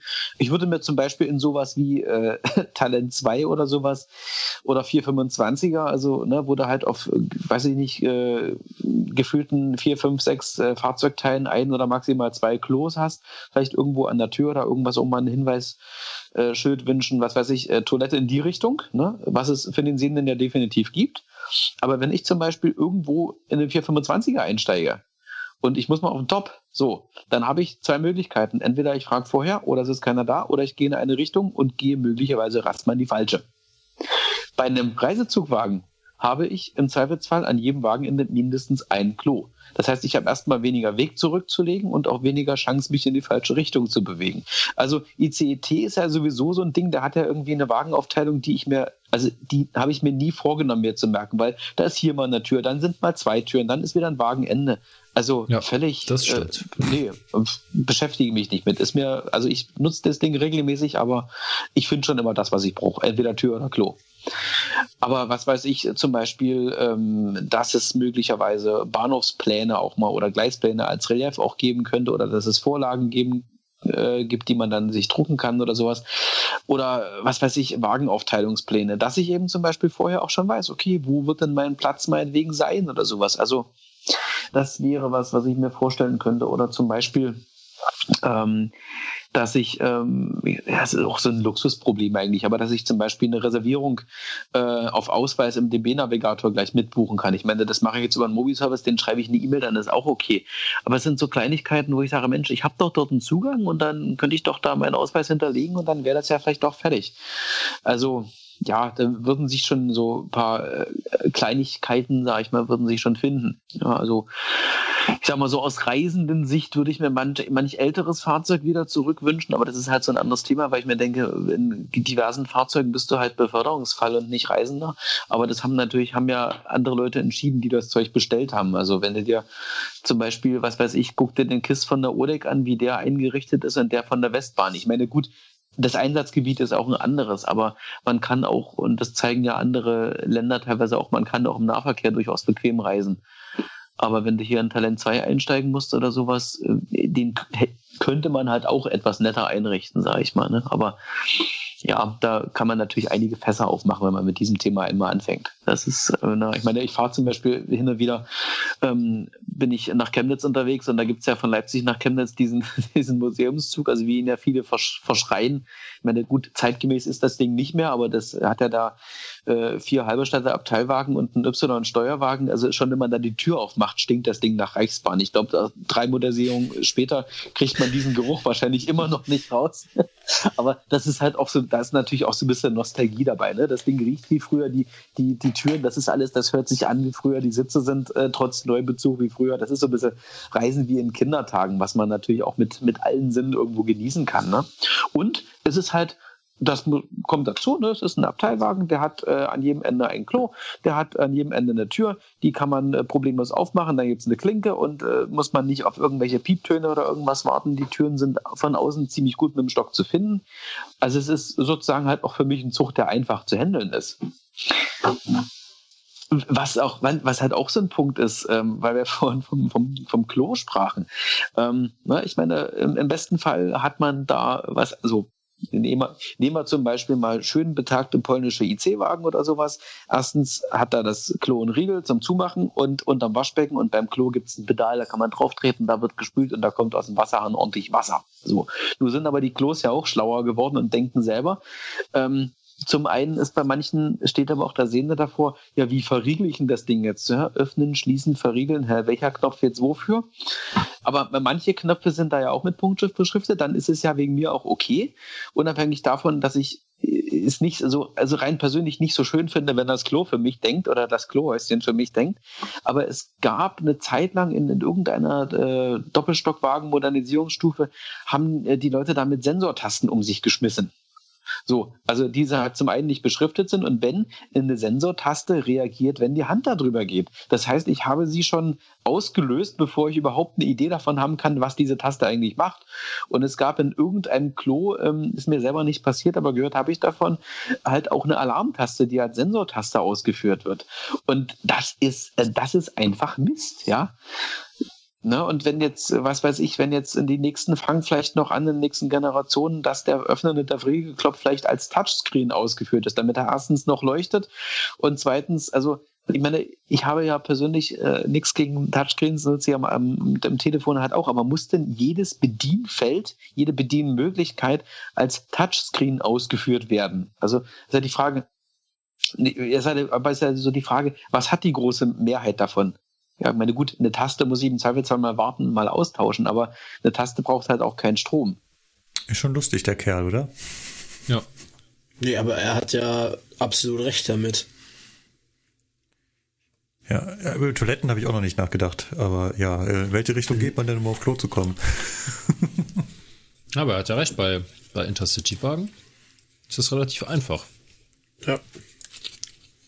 Also bei den meisten, sagen wir mal so. Ja. Ne? Ja, wirklich kompliziert ist es im Prinzip bei, bei Regio, wo es halt auf den einem Triebzug nur ein Klo gibt und du dich ja. entscheiden musst, gehst du jetzt nach rechts oder nach links. Im Zweifelsfall ist es die falsche Entscheidung. Aber was ich total nachvollziehen kann, ist die Tür, äh, Sitzplatz, Abteil, äh, WC-Aufteilung beim 411, 415, also ICET.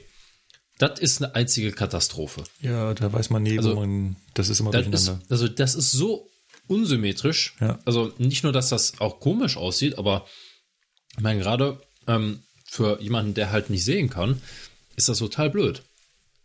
Ja. Ja, und aus seiner Sicht äh, waren halt die klassischen Eisenbahnen einfacher zu, zu handeln für ihn. Ja. Auch äh, nachvollziehbar. Also wenn irgendwo ein Riegel und ein äh, Hahn und was weiß ich nicht, irgendwas, was man anfassen kann und was nicht sofort reagiert und ist natürlich einfacher. Ja, ja, das ist, äh, äh, stellen wir uns äh, in unserer schönen Welt immer so schön vor, mit unseren hochmodernen Zügen. Und dann mhm. kommt jemand und sagt, und das ist alles Mist.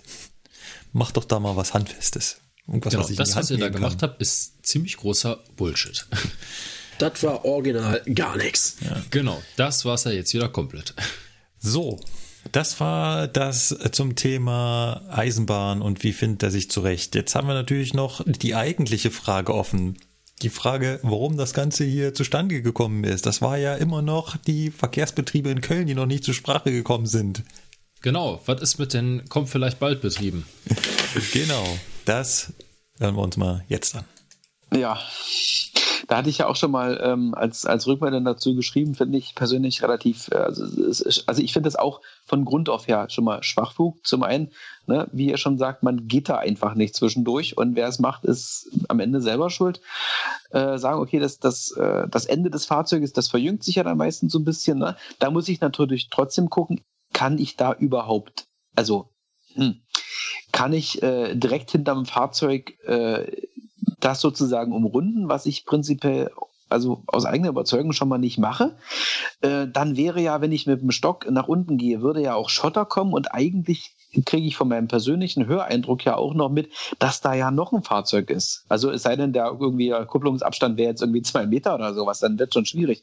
Aber normalerweise kriegt man das mit und selbst wenn, dann ist die Frage, würde mich, wenn es jetzt darum gehen würde, meinetwegen versehentlich auch zu fallen oder sowas, dann würde mich so ein Bändel aber am Ende ja auch nicht aufhalten. Also also ich, also was ich, was ich, äh, was mir schon mal passiert ist, äh, da war irgendwie auch so ein bisschen unkonzentriert und so. Ähm, ich ging bei einem äh, Ende einer, einer Tatra-Straßenbahn, die ja auch zum Ende so ein bisschen, bisschen schräg zusammenläuft, ne, ging ich aus irgendeinem Grund davon aus, dass da eine Tür sein würde. Und bin halt, habe halt nicht darauf geachtet, ob ich da mit dem Stock auf dem, auf dem, auf der ersten Blechtreppe sozusagen bin. Also das im Nachhinein denke ich mir, wie hast du das geschafft? Also ich bin mit einem Fuß sozusagen äh, die Bahnsteigkante runtergetreten. Die ist ja jetzt da nicht tief. Also ich bin, war also eine halbe Sekunde später auch wieder draußen. Ne? Aber ich würde deswegen nicht unterschreiben wollen, dass mir sowas nicht passiert. Das ist auch ähm, im Tran oder sowas, das kann schon alles sein. Aber so ein Bändel hält einen da auch nicht auf. Und wenn, wenn das sozusagen mir anzeigen soll, dass ich da nicht lang gehen können kann, darf, soll, also wenn es mir, mir als Blinden das anzeigen soll, dann müsste es ja relativ weit unten gespannt sein. Ich weiß halt nicht, wo die Dinger aufgespannt sind, dass ich überhaupt eine Chance habe, das mit dem Stock auch zu erkennen. Also wie gesagt, ich äh, bei, bei Straßenbahnen ist es halt auch immer so eine Sache. Ne? Es gibt ja diverse ähm, Fälle, wo man sie dann tatsächlich umrunden muss. Aber äh, ich für mich gehe zum Beispiel erstmal prinzipiell nie hinter Straßenbahnen rüber. Ja, also entweder davor weil dann hat der entgegenkommende Zug, wenn es dann einen gibt, eine Chance, mich zu sehen. Hinter der Straßenbahn hat er das nämlich nicht, weil ich dann nämlich aus dem Nichts auftauche. Und im Zweifelsfall muss ich ja auch die Frage stellen, also habe ich wirklich so wenig Zeit, dass ich die nicht erst wegfahren lassen kann? Also ich mach, ich mach's normalerweise, ne? also im Zweifelsfall gehe ich da vorüber, wenn ich weiß, ich, der, der Übergang ist sicher und ich kenne den. Aber ansonsten lasse ich die wegfahren, um auch vor allen Dingen in beide Richtungen, wenn ich Gleise überqueren muss, auch freies Sicht- und Hörfeld zu haben. Ja, weil ne, die Straßenbahn steht mir im Zweifelsfall auch im Weg.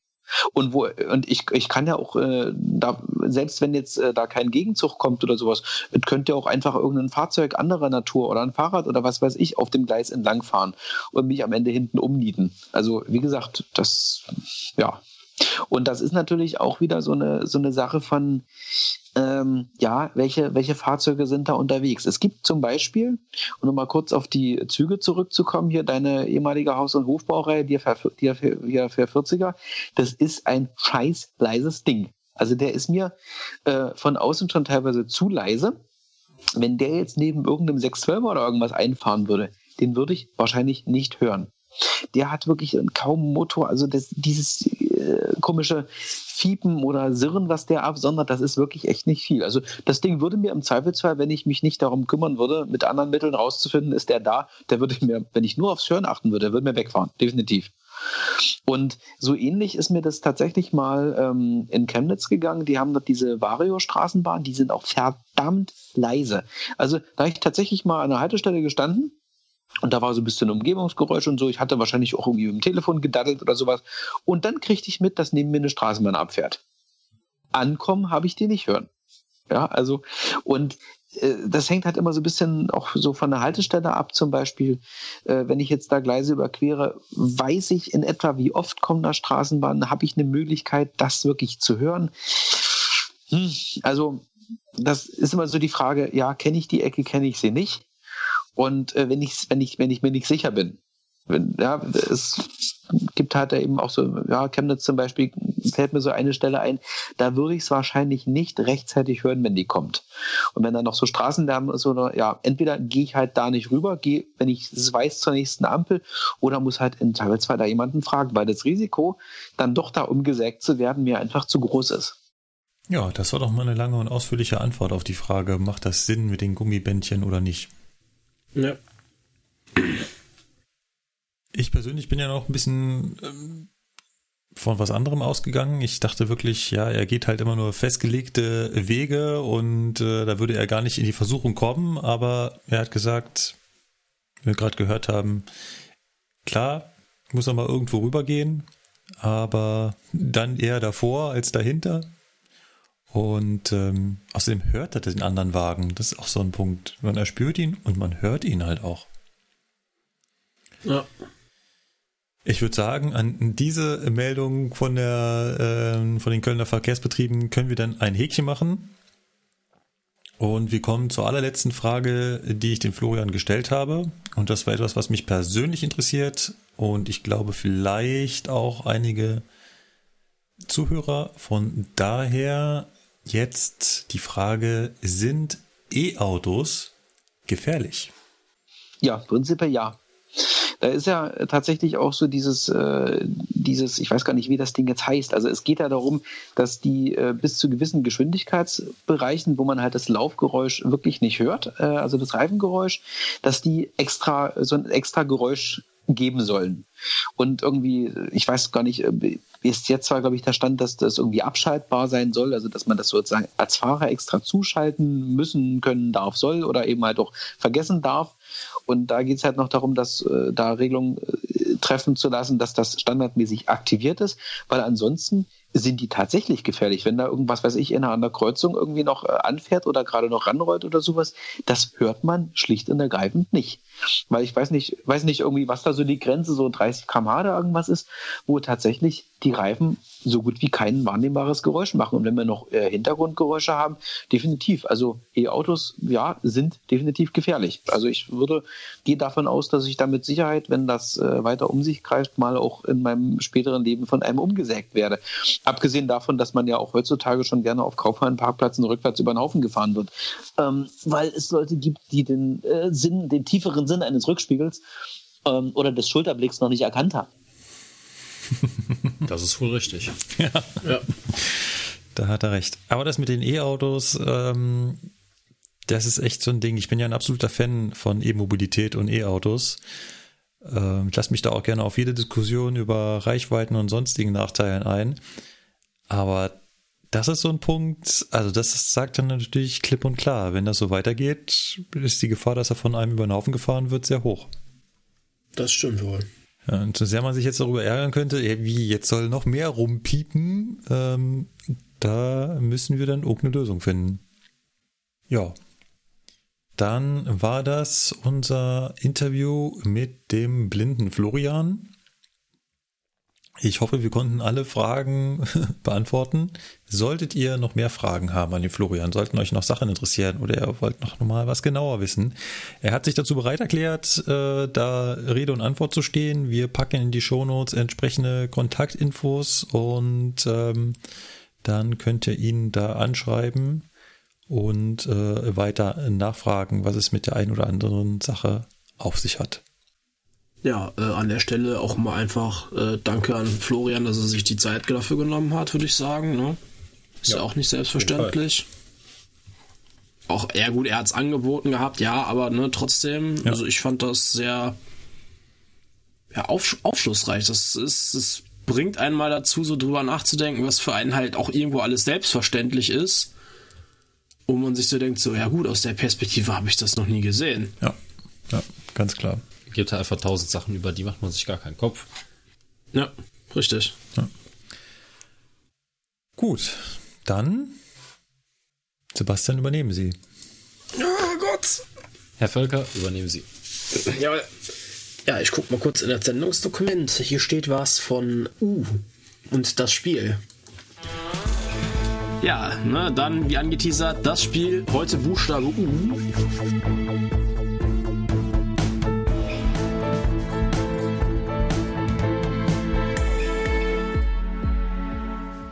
Das läuft ja.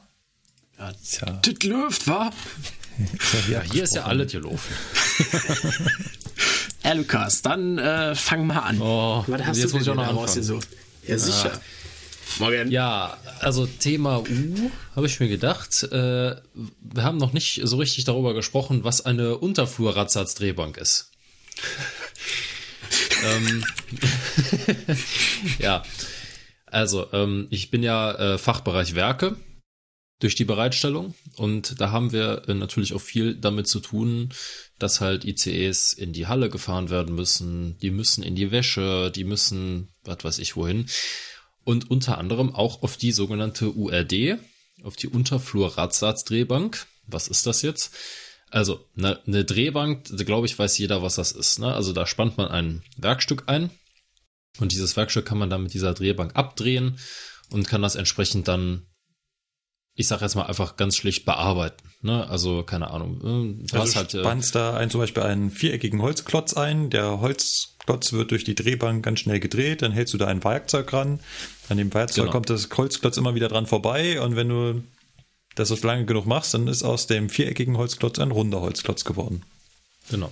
Oder anderes Beispiel, du hast, äh, um mal auf das Thema Stahl zurückzukommen, du hast eine, ähm, ich sage jetzt mal, einen zylindrischen, ein zylindrisches Werkstück, was so geschmiedet wurde.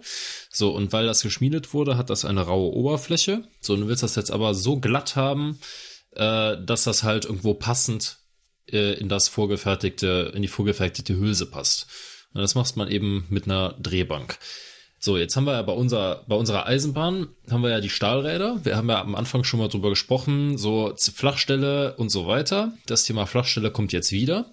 Was passiert denn jetzt mit so einem Rad, wenn das denn so eine Flachstelle hat?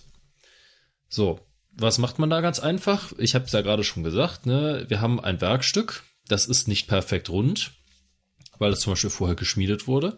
Und sowas kann man ja dann abdrehen. Also man kann es wieder rund machen. Und genau das macht diese Unterflur-Radsatzdrehbank. Da fährt man nämlich einfach mit dem Zug auf die Drehbank drauf. Die ist dann quasi, äh, ist ja, so unter der Schiene quasi. Dann klappt man dieses Schienenstück weg, wo das Rad draufsteht, was man behandeln will. Dann spannt man dieses Rad in die Vorrichtung ein und die Radsatzdrehbank fängt dann an, dieses Rad zu drehen und fängt dann auch an, dieses Rad abzudrehen. Also das Material, was auf dem auf diesem Vollrad drauf ist, auf diesem Körper, auf diesem Radkörper, fängt es an abzudrehen. Und da gibt es gewisse Grenzwerte, bis wohin ein Rad äh, abgedreht werden kann, beziehungsweise abgedreht werden darf, weil es muss natürlich immer noch genug Material auf dem Rad drauf sein oder auf der Radscheibe, damit die Stabilität gewährleistet ist. So. Dann geht es natürlich auch darum, wenn man natürlich Material abträgt, verkleinert sich der Umfang des Rades. Das muss dem Zug gesagt werden, beziehungsweise das äh, weil vor allen Dingen bei den neueren Zügen muss denen das gesagt werden, weil wenn man jetzt zum Beispiel genau die Achse abdreht, die für die Geschwindigkeitsmessung da ist, dann zeigt der Tacho auf einmal 10 km/h mehr an nach dem Abdrehen als vorher. Und das ist natürlich nicht so optimal. Deswegen muss man das immer danach ein bisschen einstellen. Und ähm, ja, so kriegt man unter anderem auch so eine Flachstelle raus. Ich meine, ich weiß jetzt nicht, ob man eine 20 Zentimeter Flachstelle noch abdrehen kann. Keine Ahnung. Ich bin ja kein, äh, ja, kein Werkstattmitarbeiter. Ne?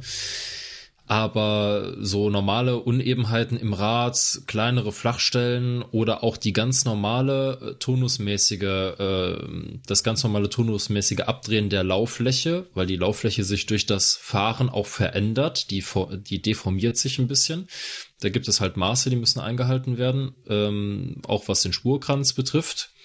Der darf nicht zu scharf werden, also der muss immer so ein ja, gewisses Maß haben, weil ansonsten die Gefahr besteht, dass der die Weichen, wenn man die spitz befährt, dass er die dann aufschneiden könnte. Ähm, ja, muss halt so ein Fahrzeug turnusmäßig ab und zu mal auf diese Radsatzdrehbank oder halt Achsen werden ausgetauscht, geht auch, ne? Also man muss nicht immer auf die Drehbank, sondern kann auch sein, dass der dass das Werk halt sagt, wo wir nehmen einfach die ganze Achse raus, tun eine neue rein und dann bearbeiten wir die alte äh, halt auf einer normalen Drehbank. Das geht auch, aber ja, dafür ist halt so eine Unterflur-Radsatztrennung da. Da fährt man einfach mit dem Zug hin, quasi wie mit dem Auto in die Werkstatt, äh, einmal auf die Grube, dann einmal äh, komplett mit scharf abdrehen und dann fährt man den wieder raus und dann ist er schick.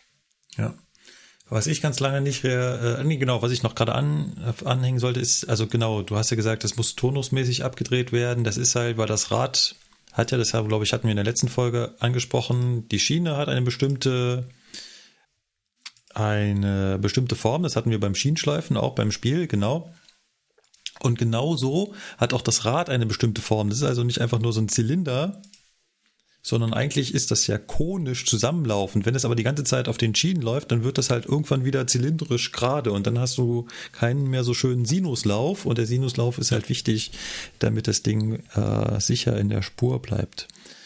Und was ich nie so richtig kapiert hatte, was aber ganz logisch ist, das Rad wird damit ja kleiner.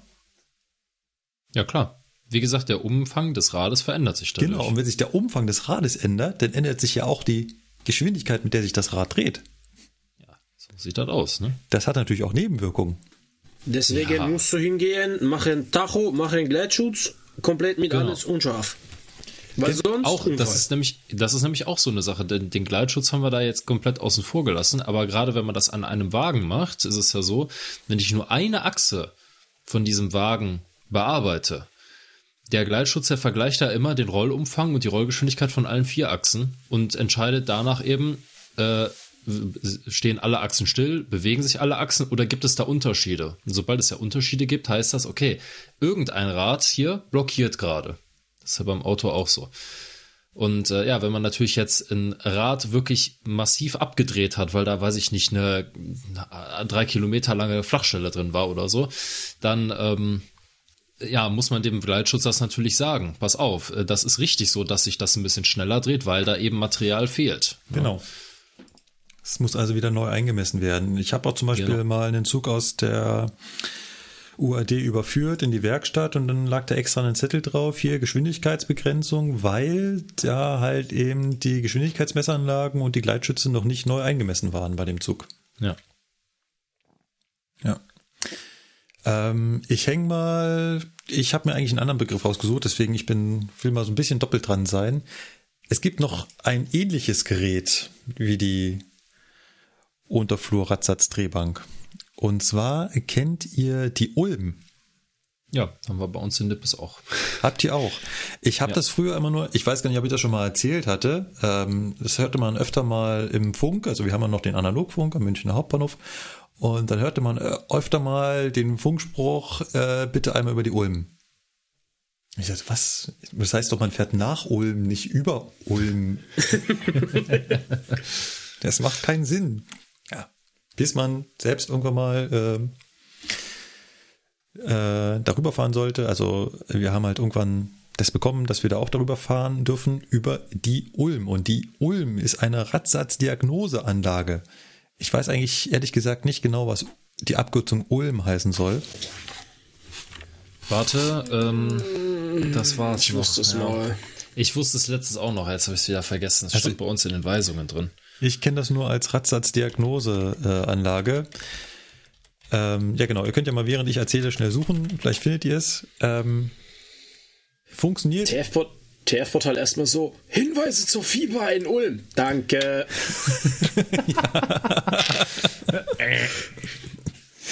Genau. Ähm, genau. Äh, wie funktioniert das? Man fährt da im Betrieb drüber. Man rollt also ganz langsam drüber. Äh, dabei ist es gar nicht mal so wichtig, eine bestimmte Geschwindigkeit zu haben, sondern es ist wichtig, da mit einer gleichbleibenden Geschwindigkeit drüber zu fahren. Ähm, ich bin da immer so was um die 5 kmh halt drüber gefahren, dann fährst du mit dem ganzen Zug drüber, bleibst halt dahinter stehen, wo du halt hinpasst mit deinem Zug, damit du dem Fahrdienstleiter nicht im Weg stehst. Dann werden diese Daten äh, übertragen und dann telefonierst du halt mit der entsprechenden Stelle, sagst hier, da bin rübergefahren, dann guckt er nach, ja, Daten sind da, ist in Ordnung und ähm, ja, dann haben wir das Ding dann in die Werkstatt gebracht und die Werkstatt hat das dann entsprechend äh, ausgewertet. hinter mir. Ähm, also es ist auf jeden Fall so, die Anlage, die wir in Nippes haben, die habe ich jetzt gerade hier gefunden, die macht das unter anderem mit ähm, Lasertechnik. Hm, Jetzt ist die Frage, Ulm. Tja. Ja, nee, keine Ahnung. Unterflur, wovor uns da- Lasermessanlage, keine Na, Ahnung. Das, hm, wie würde jetzt ein gewisser Ausbilder wieder sagen, klingt richtig, ist aber falsch. Genau. nee, also äh, müssten wir zwar im Zweifelsfall nachreichen oder wenn es halt einer von den Zuschauern weiß, bitte ergänzen, danke. Genau, wir packen da mal einen Link hin. Ich habe hier zum Beispiel einen Link zum Hersteller von äh, so einem System. Da kann man sehen, wie das funktioniert und wie das Rad mit dem Laser abgetastet wird. Jo. So. Dann würde ich sagen, mache ich einfach mal so zur Abwechslung weiter. Ich habe mir ra- rausgesucht den Übertragungsausfall. Ich kann da jetzt nur von der LZ. Ja. So naheliegende Sachen wie UFD Was? ist mir natürlich wieder nicht eingefallen. Das Ja. ist mir wieder Ja. nicht eingefallen. Naja. Also bei der LZP ist es ja so, man hat eine kontinuierliche Übertragung und einen kontinuierlichen Datenaustausch zwischen ähm, dem Fahrzeuggerät und dem Strecken, der Streckenzentrale. Das nennt man auch äh, landläufig äh, LZB-Übertragung. Ne? Hat auch so einen netten äh, Leuchtmelder namens Ü im Führerraum. Ist selbst bei, ein Ü ist selbst bei den modernsten Fahrzeugen übrigens äh, immer ein separater Leuchtmelder, auch wenn die sonst überall schon Touch-Displays haben, ist das Ü ein extra Leuchtmelder. Ja, und gibt ja diverseste Varianten, um äh, aus dem LZB-Betrieb in den PZB-Betrieb zu wechseln. Ne? Mit Befehl und Bedienhandlung und im Idealfall mit dem Endeverfahren. Aber man kann dieses ganze Geraffel auch bei 300 mit einem Übertragungsausfall durchziehen. Ja, im Prinzip muss äh, irgendwie ja geregelt sein, wie funktioniert das ganze System, denn Richtig. wenn äh, ja die Übertragung ausfällt, wodurch Ja, also auch immer, sei es, dass die Zentrale abgestürzt ist, sei es, dass jemand das Kabel rausgerissen hat, sei es, dass deine Fahrzeugantenne rausgerissen wurde oder sei es einfach nur, weil Das das, Fahrzeug Handynetz hat sich verheddert. Genau, oder genau. Handynetz ist an der Stelle besonders stark und stört die Übertragung, was auch immer, weil es ist halt Funk, auch wenn nur über einen ganz kleinen Abstand. Und Sogenanntes ähm, Fail-Safe-Prinzip. genau. Richtig. Das ist und Also jedenfalls, es kann irgendwann der Punkt eintreten, da sagt das Fahrzeuggerät so, ja, ich weiß jetzt nicht mehr genau, was passiert hier gerade, wo sind wir gerade, ich äh, beende das Ganze jetzt mal hier.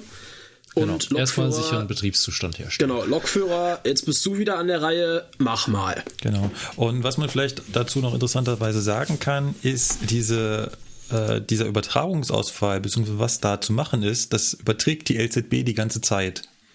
Es ist Richtig, also, die überwacht das auch. Genau, also äh, wir haben ja gerade davon gesprochen, Übertragungsausfall wäre ja auch, wenn das Kabel weg ist, plötzlich, warum auch immer. So, und ähm, in dem Moment kriegt man ja keine Informationen von der LZB, aber trotzdem sagt das LZB-Fahrzeuggerät, der Fahrzeugrechner, hier Lokführer, du musst jetzt das und das machen. Woher weiß es das? Während die LZB Ist noch, hinterlegt. genau, während die LZB noch da war, hat die LZB dem Fahrzeug die ganze Zeit gesagt, wenn jetzt die LZB zu Ende wäre plötzlich, dann musst du das machen.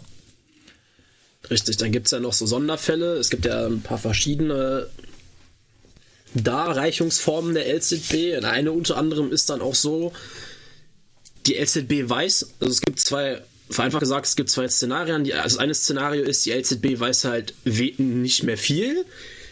Die weiß halt, die Übertragung ist weg, wir müssen jetzt hier mal äh, ganz schnell abbremsen und unter ne, 160 und ab da Signale beachten und alles zip und zap. Genau, Also die weiß halt nur noch, bis zu diesem Punkt war alles okay und was ab da ist, weiß ich nicht mehr. Bis dahin musst du spätestens stehen geblieben sein. Das ist so. Genau, das weiß sie noch so ungefähr. Es läuft dann halt eine Bremskurve runter, fertig. Genau. Innerhalb von einer gewissen Zeit. Und dann gibt's halt noch die neuere LZB-Version, wenn du so möchtest. Die weiß zum Beispiel, alles klar, die nächsten 13 Kilometer war definitiv freie Fahrt. Und dann hast du auch noch 13 Kilometer Zeit. Das weiß die noch, das hat die da diesen Datensatz hat die noch, weiß. Alles klar, bis gerade eben wurde mir gesagt, ja, die nächsten 13 Kilometer ist nichts, was uns beeinträchtigt. Und dann hast du für dieses ganze Verfahren bei dem Übertragungsausfall die nächsten 13 Kilometer Zeit. Das zeigt die LZB auch an. Echt? Es gibt Übertragungsausfall über diesen Abstand? Auf Oh der ja. Schnellfahrstrecke Okay. hast du teilweise äh, Übertragungsausfall bei 300 nach 120 mit einem Ausfallweg von 13.000 Metern. Okay. Ja, Also jetzt neue, mal irgendwas zusammengewürfelt. ja, die neue Variante ist halt eben, wenn die LZB weiß oder was. Wenn die LZB weiß, dass das nächste Hauptsignal da schon Fahrt ist und dahinter auch frei ist, dann kann sie dich halt auch ganz, ja, quasi kontrolliert entlassen. Und du kannst danach ohne Probleme, ohne zu stehen, ohne stehen zu bleiben, einfach signalgeführt weiterfahren. Ja, Dann, also, deine, deine einzige Aufgabe ist es, den Fahrdienstleiter anzurufen und zu sagen, erstens, ich bin jetzt signalgeführt, zweitens, ich habe da Übertragungsausfall gehabt, vielleicht haben das ja schon mehrere gehabt, schau mal, ja. vielleicht eine gestörte Streckeneinrichtung. Das ist schon Kleine Anekdote noch Ja, zum Übertragungsausfall. Ich hatte das schon. Gibt ja weißt du ja Punkte, also wisst ihr ja beide, Punkte, an denen du in die LZB aufgenommen werden kannst, ne? Ja. Ich hatte einen Übertragungsausfall. Ne, Ü ist auch ausgegangen, bis ich gerafft habe, was Phase ist, bin ich schon wieder aufgenommen worden. also Geil. ich bin kurz vom, vom Bereichskennungswechsel, hatte ich einen Übertragungsausfall. Dann hat das halt zwei, drei Sekunden gedauert, bis ich gemerkt habe, oh scheiße, Übertragungsausfall, ne? weil der hat halt Zugbeeinflussung geschrien. Da guckst du erstmal so, hm, was ist hier los? Ja, ich sehe, Ü ist aus, sag mir, fuck. Wollte gerade einbremsen, in dem Moment, ping, Ü wieder da, volle Führungsgrößen, alles klar, weiterfahren. Ja. Gibt auch das das so- gegen, gegenkrasse Beispiel. Du kannst äh, noch außerhalb der LZB sein, hast von der LZB eigentlich noch nichts gesehen, außer irgendwann mal ein LZB-Anfangsschild, aber du hast halt noch keine Führungsgrößen, noch kein Ü, noch nichts und kriegst trotzdem Übertragungsausfall. Das ist auch gut, ja. Okay. Du bist quasi schon in der verdeckten Überwachung. Ähm, das ist quasi das Verfahren am Anfang der LZB. Du kriegst halt erst Führungsgroßen, wenn du am nächsten Hauptsignal mit der Zuglänge drüber bist und wenn davor schon ein Übertragungsausfall ist, hast du halt einen Übertragungsausfall. Auch wenn, So, die LZB sagt, hallo, ich bin da und ich bin wieder weg. genau. Genau. Ja. Was ich gerade noch sagen wollte, es ist halt schon relativ weit vorgegriffen auf die LZB. Machen wir auf jeden Fall noch. Steht. Also, Also da gibt es noch Ner so Nerven viele behalten, Themen. Nerven behalten, das kommt noch. Genau. werden wir sicherlich dann auch nicht in einer Folge schaffen. Ich glaube, das, das teilen wir dann so ein bisschen auf. Äh, Das ist relativ umfangreich, ja. Ja. Das ist jetzt Quatsch. Gut. Ja, Markus, äh, ich hoffe, ich habe das halbwegs vernünftig erklärt. Wenn nicht, Fragen immer stellen. Ich beantworte das dann, wenn ich das sehe und die Zeit dafür habe. Äh, ja. Markus, was hast du dir rausgesucht? Sag mal an. Ich habe mir den Umlauf rausgesucht. Was denn Das das? haben, wir, das haben wir früher immer an der Tischtennisplatte gespielt. Das hieß Chinesisch. Was? Was? Was habt ihr das nicht Chinesisch genannt? Nein? Was? Natürlich, das mit dem, das mit dem Rumrennen hieß, man spielt Chinesisch. Was auch immer das mit China zu tun hat oder mit Chinesisch. ja, gut, die. Das hieß Chinesisch. Ach, ich glaube, weil China hohe Bevölkerung, hohe Bevölkerung an der Platte, deswegen Chinesisch vielleicht. So in die Richtung. Ah, ja. was? Ja. Äh, nein, wir waren beim Umlauf. Ähm, äh, auf alten Rangierloks gibt's auch Umläufe. Das ist, ähm, richtig. Ja, sogar mit dem Wodka-Gitter. wenn man oben auf der Lok äh, oh, drumherum laufen kann, ohne abzusteigen. Aber das meine ich nicht, sondern ich meine einen Fahrzeugumlauf. Und das ist nicht der Umlauf oben auf dem Fahrzeug drauf, sondern es hat was mit der Disposition zu tun.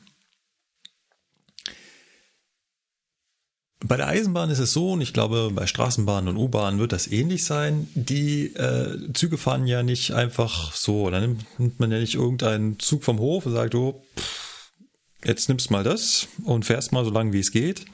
Sondern die Planer denken sich sogenannte Fahrzeugumläufe aus. Und so ein Fahrzeugumlauf sieht zum Beispiel so aus. Ich kenne zum Beispiel einen von, tut mir leid, wenn die Beispiele jetzt noch von Regio sind, aber ähm, da hat der Kollege aus Buchlohe äh, morgens den Zug aus seinem aus seiner Abstellung geholt, hat mir den in München gebracht. Ich habe den Zug genommen, habe ihn gewendet, Bahnsteigwende, bin dann mit dem nach äh, Füssen gefahren, bin wieder zurück nach München Hauptbahnhof gefahren, habe ihn in die Abstellung gestellt, äh, in die Tageswende, habe ihn selbst wieder aufgestellt. Dort hat ihn der Kollege dann wieder nach Füssen gefahren, hat ihn dann, äh, dort hat er, glaube ich, eine lange Wende gehabt, fährt ihn dann nach Biesenhofen, wendet ihn dort, fährt ab dort als Leerfahrt nach Kempten und stellt ihn dort ab.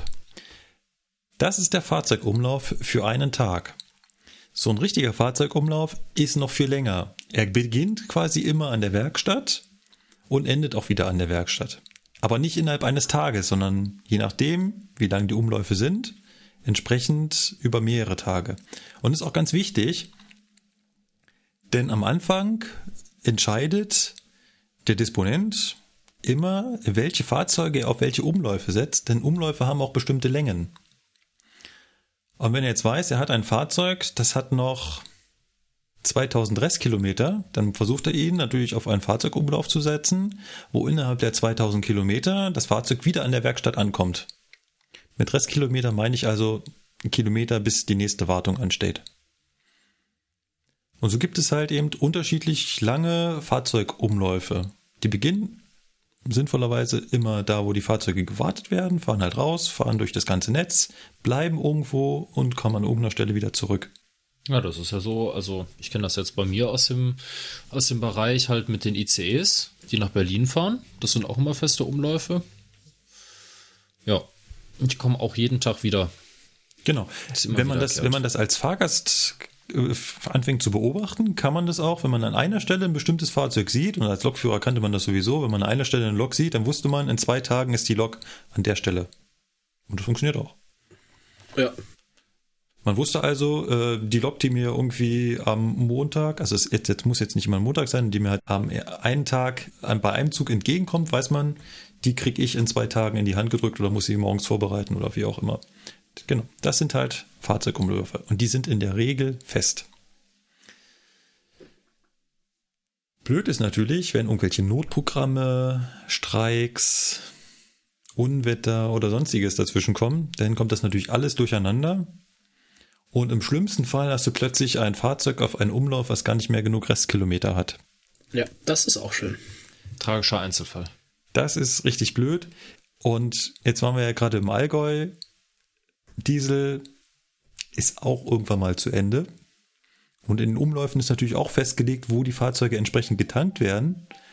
Und an irgendeinem Punkt, wenn das Tanken ausfällt, weil wegen ist nicht. weil wegen ist nicht. fehlt halt plötzlich im Tank, beziehungsweise ist mehr Luft als Diesel drin. Und mit Luft ja. fährt sich das halt schlecht. Tendenziell eher schlecht. Genau. Ich sag mal so, äh, das kommt jetzt bei uns in Köln mit den Rangierloks öfter mal vor, ne? Dass man so guckt und denkt sich so, komisch, okay, normalerweise sind jetzt um die Uhrzeit immer zwei Rangierloks unterwegs, warum ist nur eine unterwegs? Dann fragt man mal nach und stellt sich heraus, ja, der Frühdienst, der hat wieder da tanken vergessen. das ist immer wieder schön. ja. Ja, Basti, du lachst, ne? Wird man was das für eine Arbeit ist, bei der V60 die Luft wieder aus dem, aus dem ganzen Dress rauszulassen. Aber glaubst du, was die Tankerei bei der V60 schon ätzend ist mit ihren drei Kacktanks da? Ja. Ja, das ist das Problem oft bei Dieselloks, wenn die einmal angefangen haben, Luft zu ziehen, dann kannst du mhm. sie nicht einfach wieder Diesel reinfüllen und weiterfahren. Ja. Die musst du entsprechend äh, entlüften. Ich meine, das geht. Also bei der V60, das kannst du sogar selber machen. Da brauchst du nicht die Werkstatt für. Aber trotzdem ist das halt immer doof. Bei der 18er geht das, glaube ich, nur mit der Werkstatt. Bei der 245, der hat extra einen Schalter dafür, damit du die einzelnen Motoren äh, entlüften kannst. Ja. Okay. Ja. Ist nicht schlecht. Das zum Fahrzeugumlauf. Und ich würde sagen, Buchstabe U ist damit abgehakt. Leute, wir nähern uns dem Ende des Alphabets. Ja. Müssen wir mal schauen, was wir danach machen. Fangen wir mit Zahlen an.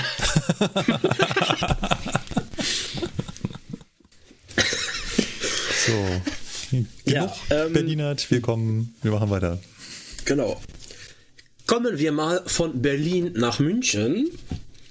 Ich habe gehört, die S, äh, also bei Regio in Bayern wurde mal äh, im Vergleich zu den restlichen Nachrichten aus Bayern was gewonnen und nicht irgendwas verloren. Und zwar hat die S-Bahn München mit ihrem Redesign den äh, German Design Award gewonnen. Hi, hi, hi. okay, okay, okay. War unqualifiziert. Entschuldigung. Aber witzig. Nein, aber die haben tatsächlich einen Preis dafür gewonnen, für das Neumachen der Inneneinrichtung. Eine Frage habe ich allerdings dazu. Muss man an Geschmacksverirrungen kleiden, um das toll zu finden? War das die Frage? Das wäre, oder? Gut, dann habe ich, hab ich zwei Fragen. zum einen das und zum anderen wer? Wer war so unglaublich schlau und hat an die Rollstuhlfahrertür so eine dämliche Griffstange mitten reingebaut? Wer?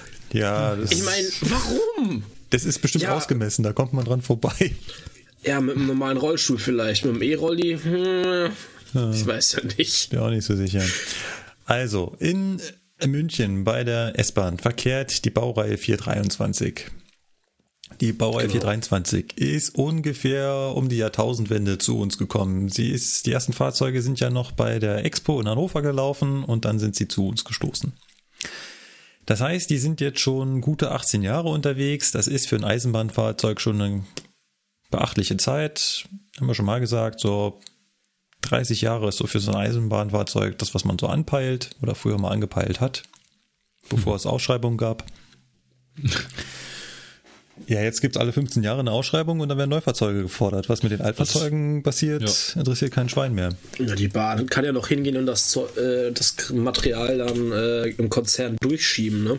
Ja. Dass irgendwo dann mit andere Eilfahrzeuge ausgetauscht werden, wenn das erlaubt ist. Aber Eventuell das. Auf jeden Fall haben sich äh, diese Fahrzeuge jetzt ein Redesign verdient. Natürlich ähm, macht das die S-Bahn nicht einfach so, sondern das ist mit der BEG, also mit dem Freistaat Bayern, äh, entsprechend abgestimmt bzw. gegenfinanziert.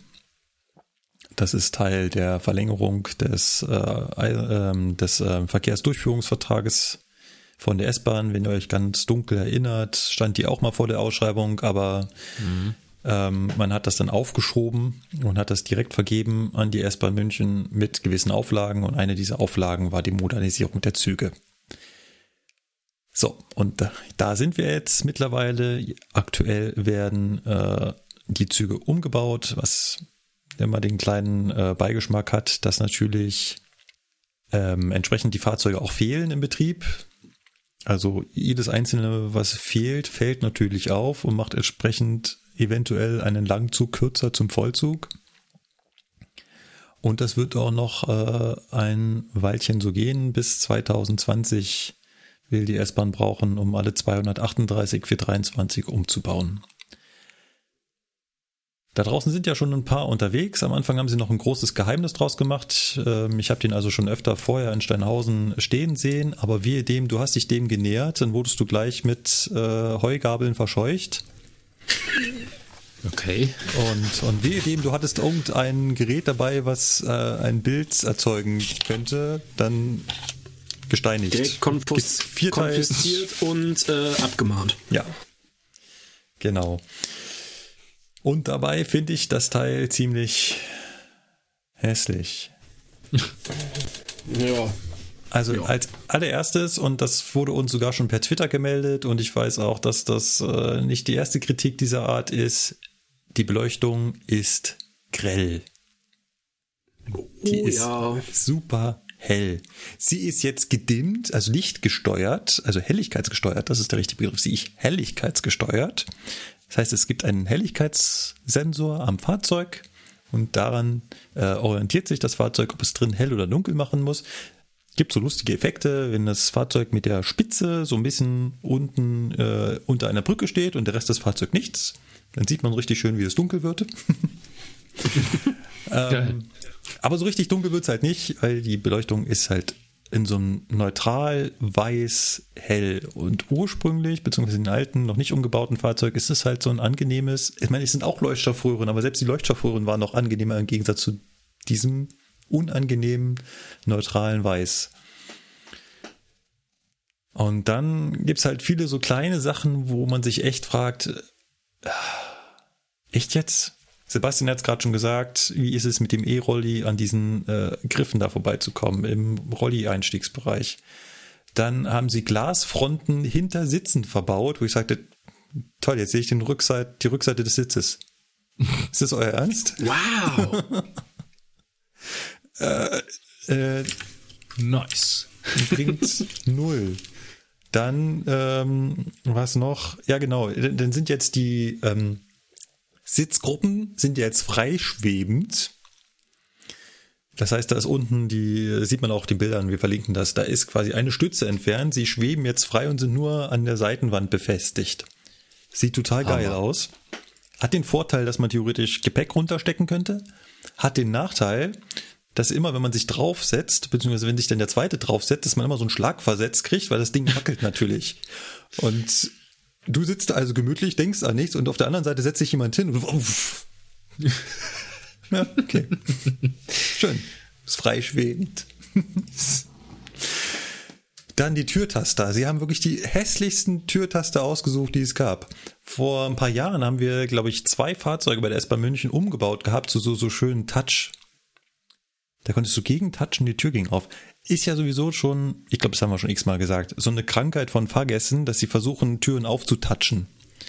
Also wir haben ja überall diese vandalismusfesten Drücker, da muss man ja schon relativ gut dagegen drücken, damit die aufgehen. Und die Leute haben das verlernt. Die touchen da drauf. Am besten wollen sie noch wischen. Slide to Unlock. Genau, Slide to Unlock. Oh Gott, ey. Das singt für sie das Niveau. Ich fand ihn ganz gut. Das war jetzt vielleicht ein bisschen witzig. Ja. Ähm, also die sind ziemlich hässlich. Die, die Taster, die sie schon mal verbaut haben, die sahen viel cooler aus. Noch die, die bei der U-Bahn oder so verbaut sind. Schick.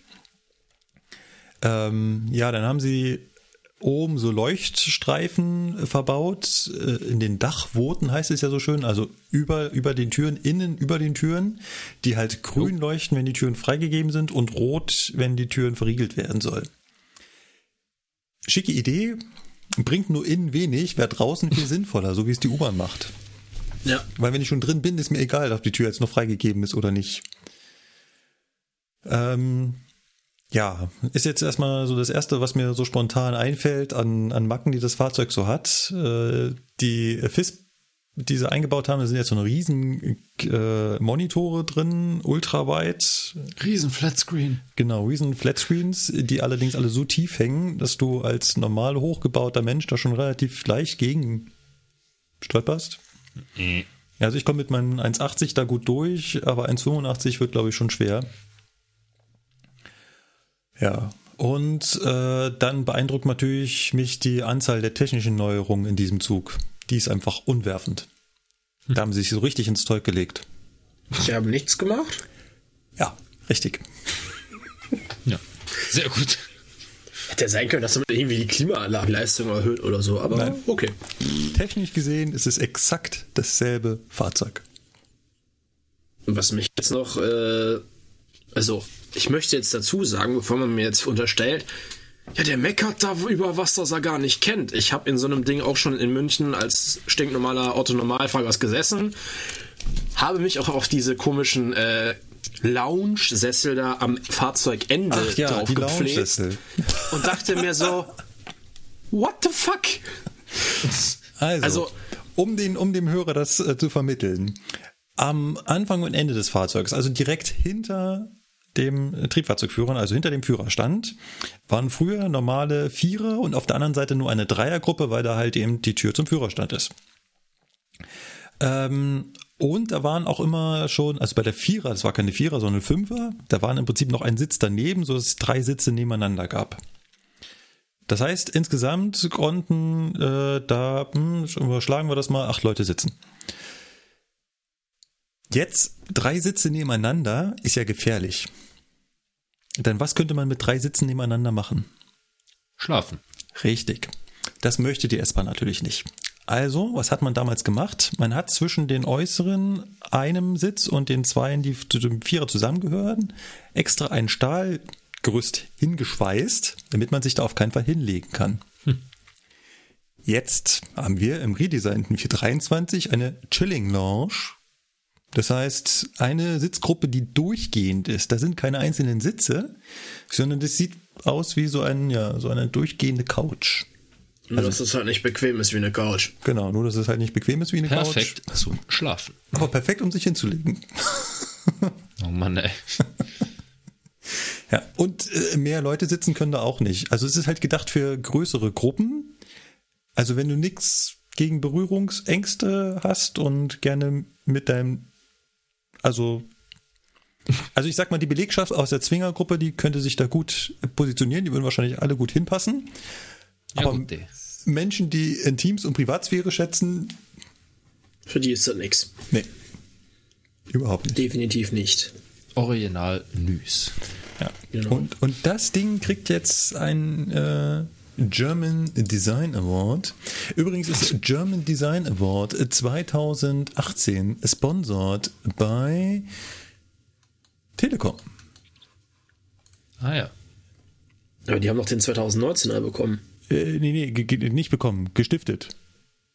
Ach so. Nee, nee, aber ich sag ja, die S-Bahn hat den äh, Award.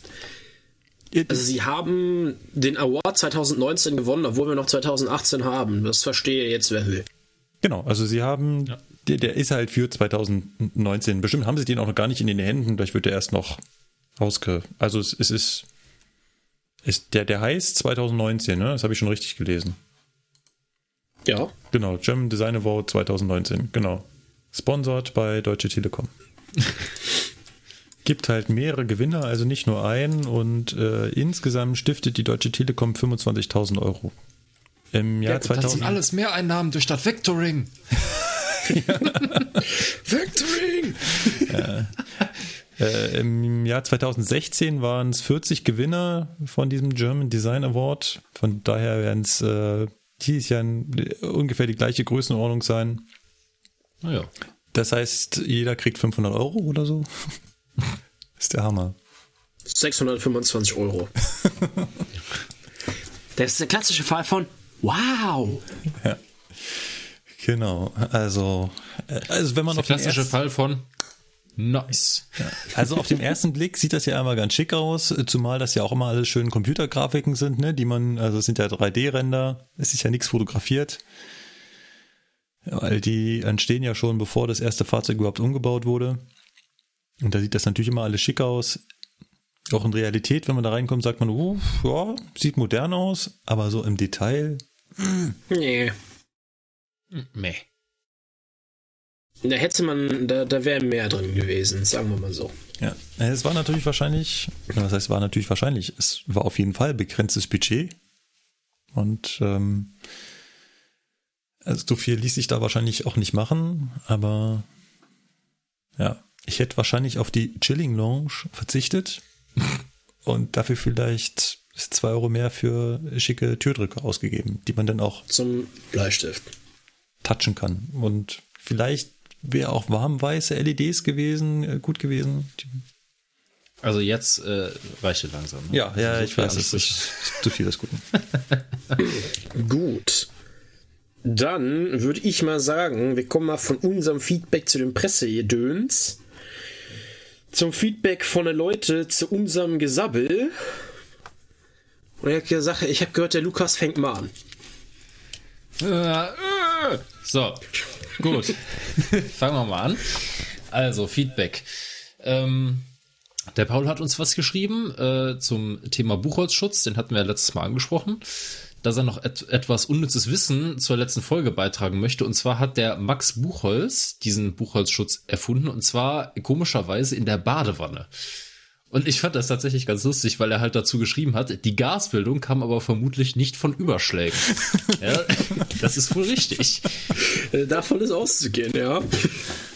Also wenn Ja, er Stromüberschläge in einem Badewasser hatte, dann hat er bestimmt nicht mehr viel erfunden. Richtig. ja, ihr- ja, kann man machen. Ähm, passend dazu auch der Kommentar von Martin im Blog. Er bezieht sich nochmal auf das Trafoöl, beziehungsweise auf das Zeug, was im Trafo drin ist. Er weist darauf hin, dass wir da öfter mal daneben gelegen haben, vor allem auch die Kölner Ausbilder, streng nach Köln guckend. Na, ja, ja, ja. Was genau in den Trafos äh, drin ist, ob da jetzt Mineralöl oder Ester oder sonst was drin ist, kann man am besten nachlesen und zwar auf den Seiten der Deutschen Bahn. Da ist nämlich für die Feuerwehren extra äh, so äh, für jedes Fahrzeug so ein Zettel äh, angelegt worden. Einsatzmerkblätter heißen die und da kann man einfach nachgucken für jedes Fahrzeug, was da drin ist. Also wir können das nochmal in die Shownotes packen, beziehungsweise schaut einfach unter die letzte Folge beim Kommentar von Martin, klickt da drauf und wenn euch interessiert, was äh, in der 101 ist oder was im 403 drin ist, dann könnt ihr das da nachlesen und äh, dann äh, auf der nächsten Party damit äh, angeben. Auf jeden Fall. Markus, so sind unsere Hörer drauf. Hey, wusstet ihr schon, dass in der 101 Ester drin ist, aber in dem viel neueren 403 Mineralöl. Ja. Nein, was? Erzähl uns bitte mehr davon. naja. Ja. Und Was dann, haben wir denn noch? Dann kommen wir zum, zur Katastrophe mit der Automatikkupplung. Ja, Markus, was hast du denn da wieder erzählt? Ich habe ja wieder das Müll ist ja erzählt. unfassbar. Aber ich bin ein Stück weit glücklich, weil auch die Zuhörer sind sich nicht einig. Von daher, worum ging's? Ähm, ein Hörer hatte ja gefragt, warum denn bitte bei diesen Erzbombern äh, die keine klassische Schraubenkupplung verbaut ist, sondern eine Automatikkupplung. Und da habe ich gesagt, naja, könnte zum Beispiel daran liegen, dass da äh, zwei sechsachsige Loks dranhängen, die haben schon ordentlich Anzugspower. Womöglich kommt man da bei so einem langen Zug über die Belastungsgrenze von der Schraubenkupplung. So, Ja, möglicherweise. und dann ging's los. Dann hat sich die Katastrophe angebahnt. Genau. Also erstens, das, was ich immer behaupte an äh, Grenzlast für, die, für den Zughaken von 750 Kilonewton steht nirgendwo. Ich weiß jetzt auch spontan nicht, wo ich das her habe. Ist ja immer so die Frage, wenn du was sagst, ähm, was du eigentlich weißt, und dann fragt dich jemand, ja, und woher weißt du das? Mhm, naja, Uh. das ist tatsächlich so. Jetzt, wo du so genau fragst, ich habe das immer für gegeben angenommen. Also, ich habe gesucht und gesucht, das, also bis 750 stand nirgendwo.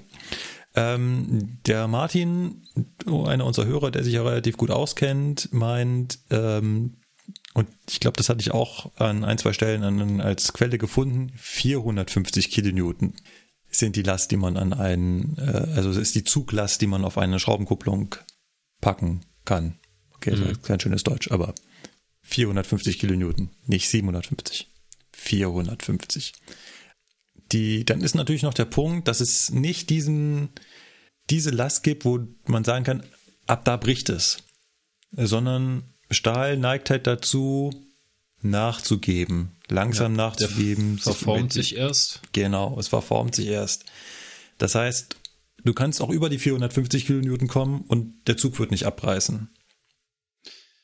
Ja, also es gibt, ähm, ich hatte das bei mir damals im Studium. Da gibt es äh, so, ähm, also je nachdem, was das halt für ein Typ Stahl ist oder was das für ein Typ Metall ist, gibt es da ganz spezielle Diagramme und Spektren, wann sich das noch plastisch verformt und wann Ja. es noch elastisch ist. Ja. Also das ist halt wirklich bei Stahl so, der ist halt bis zu einem gewissen Punkt, ist der elastisch. Das heißt also, den kannst du ziehen. Und wenn du ihn dann loslässt, wird er wieder an seine Ursprungsform zurückgehen. Aber an irgendeinem gewissen Punkt verformt er sich. Genau. Und wenn du ihn dann noch weiter ziehst, dann zerreißt er. Genau.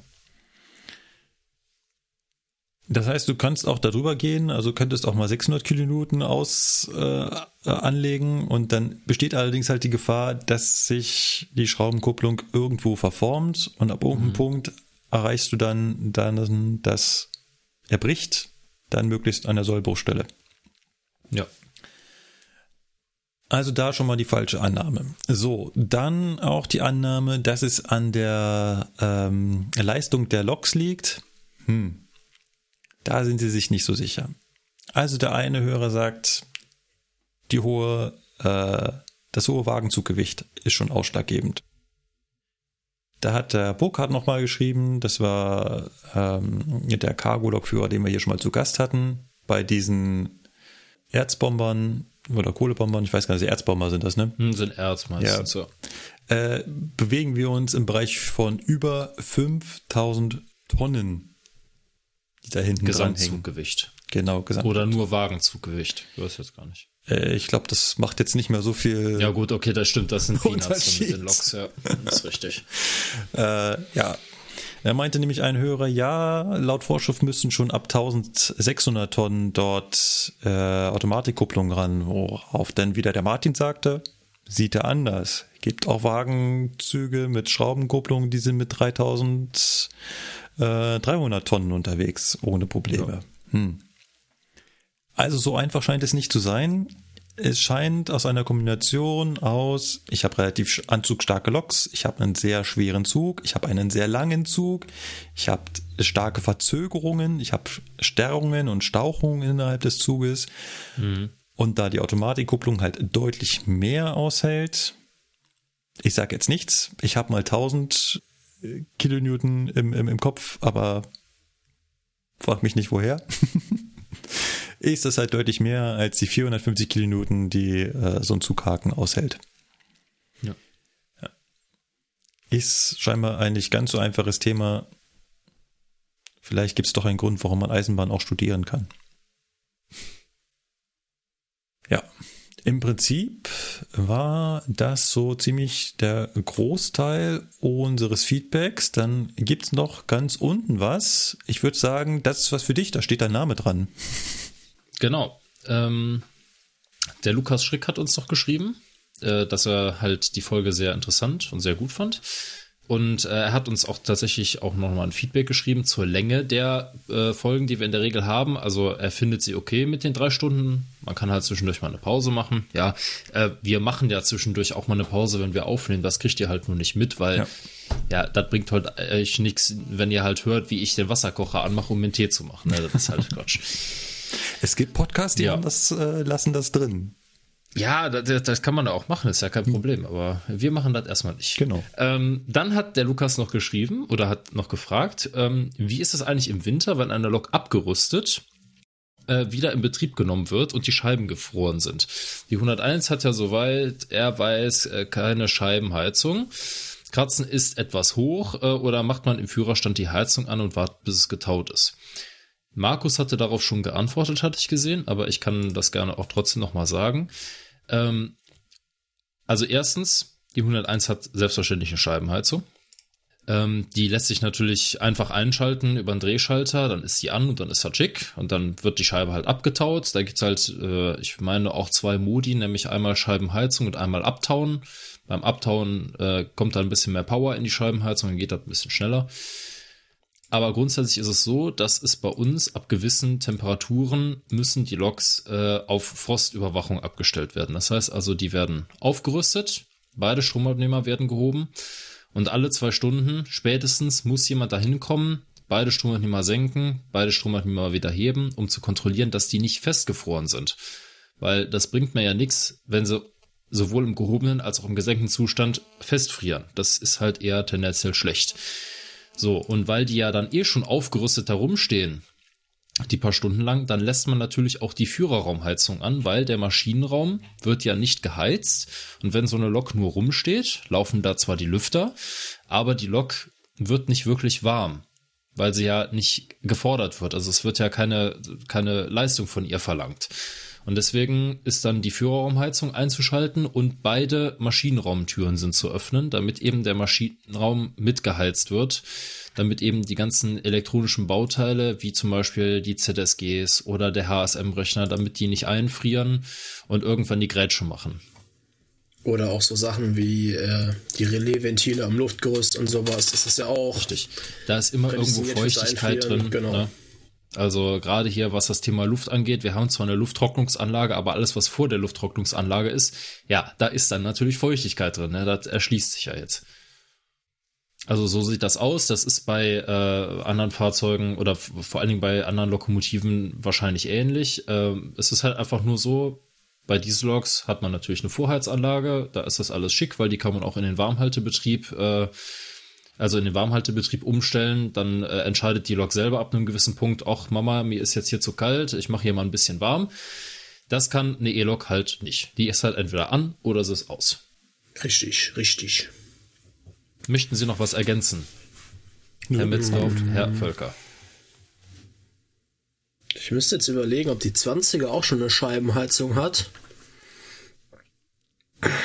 Da bin ich also die Einser, meine ich, hat doch den Drehschalter. Die Einser hat auf jeden Fall eine äh, Scheibenheizung, ja. Ja, weil selbst der 402 hat eine. Der hat nämlich auch die beiden Stufen Dauerbetrieb und Abtauen. Abtauen ist eine Taststellung. Da sagst du dem Zug quasi einmal so, yo, äh, hier, gib mal richtig Gas.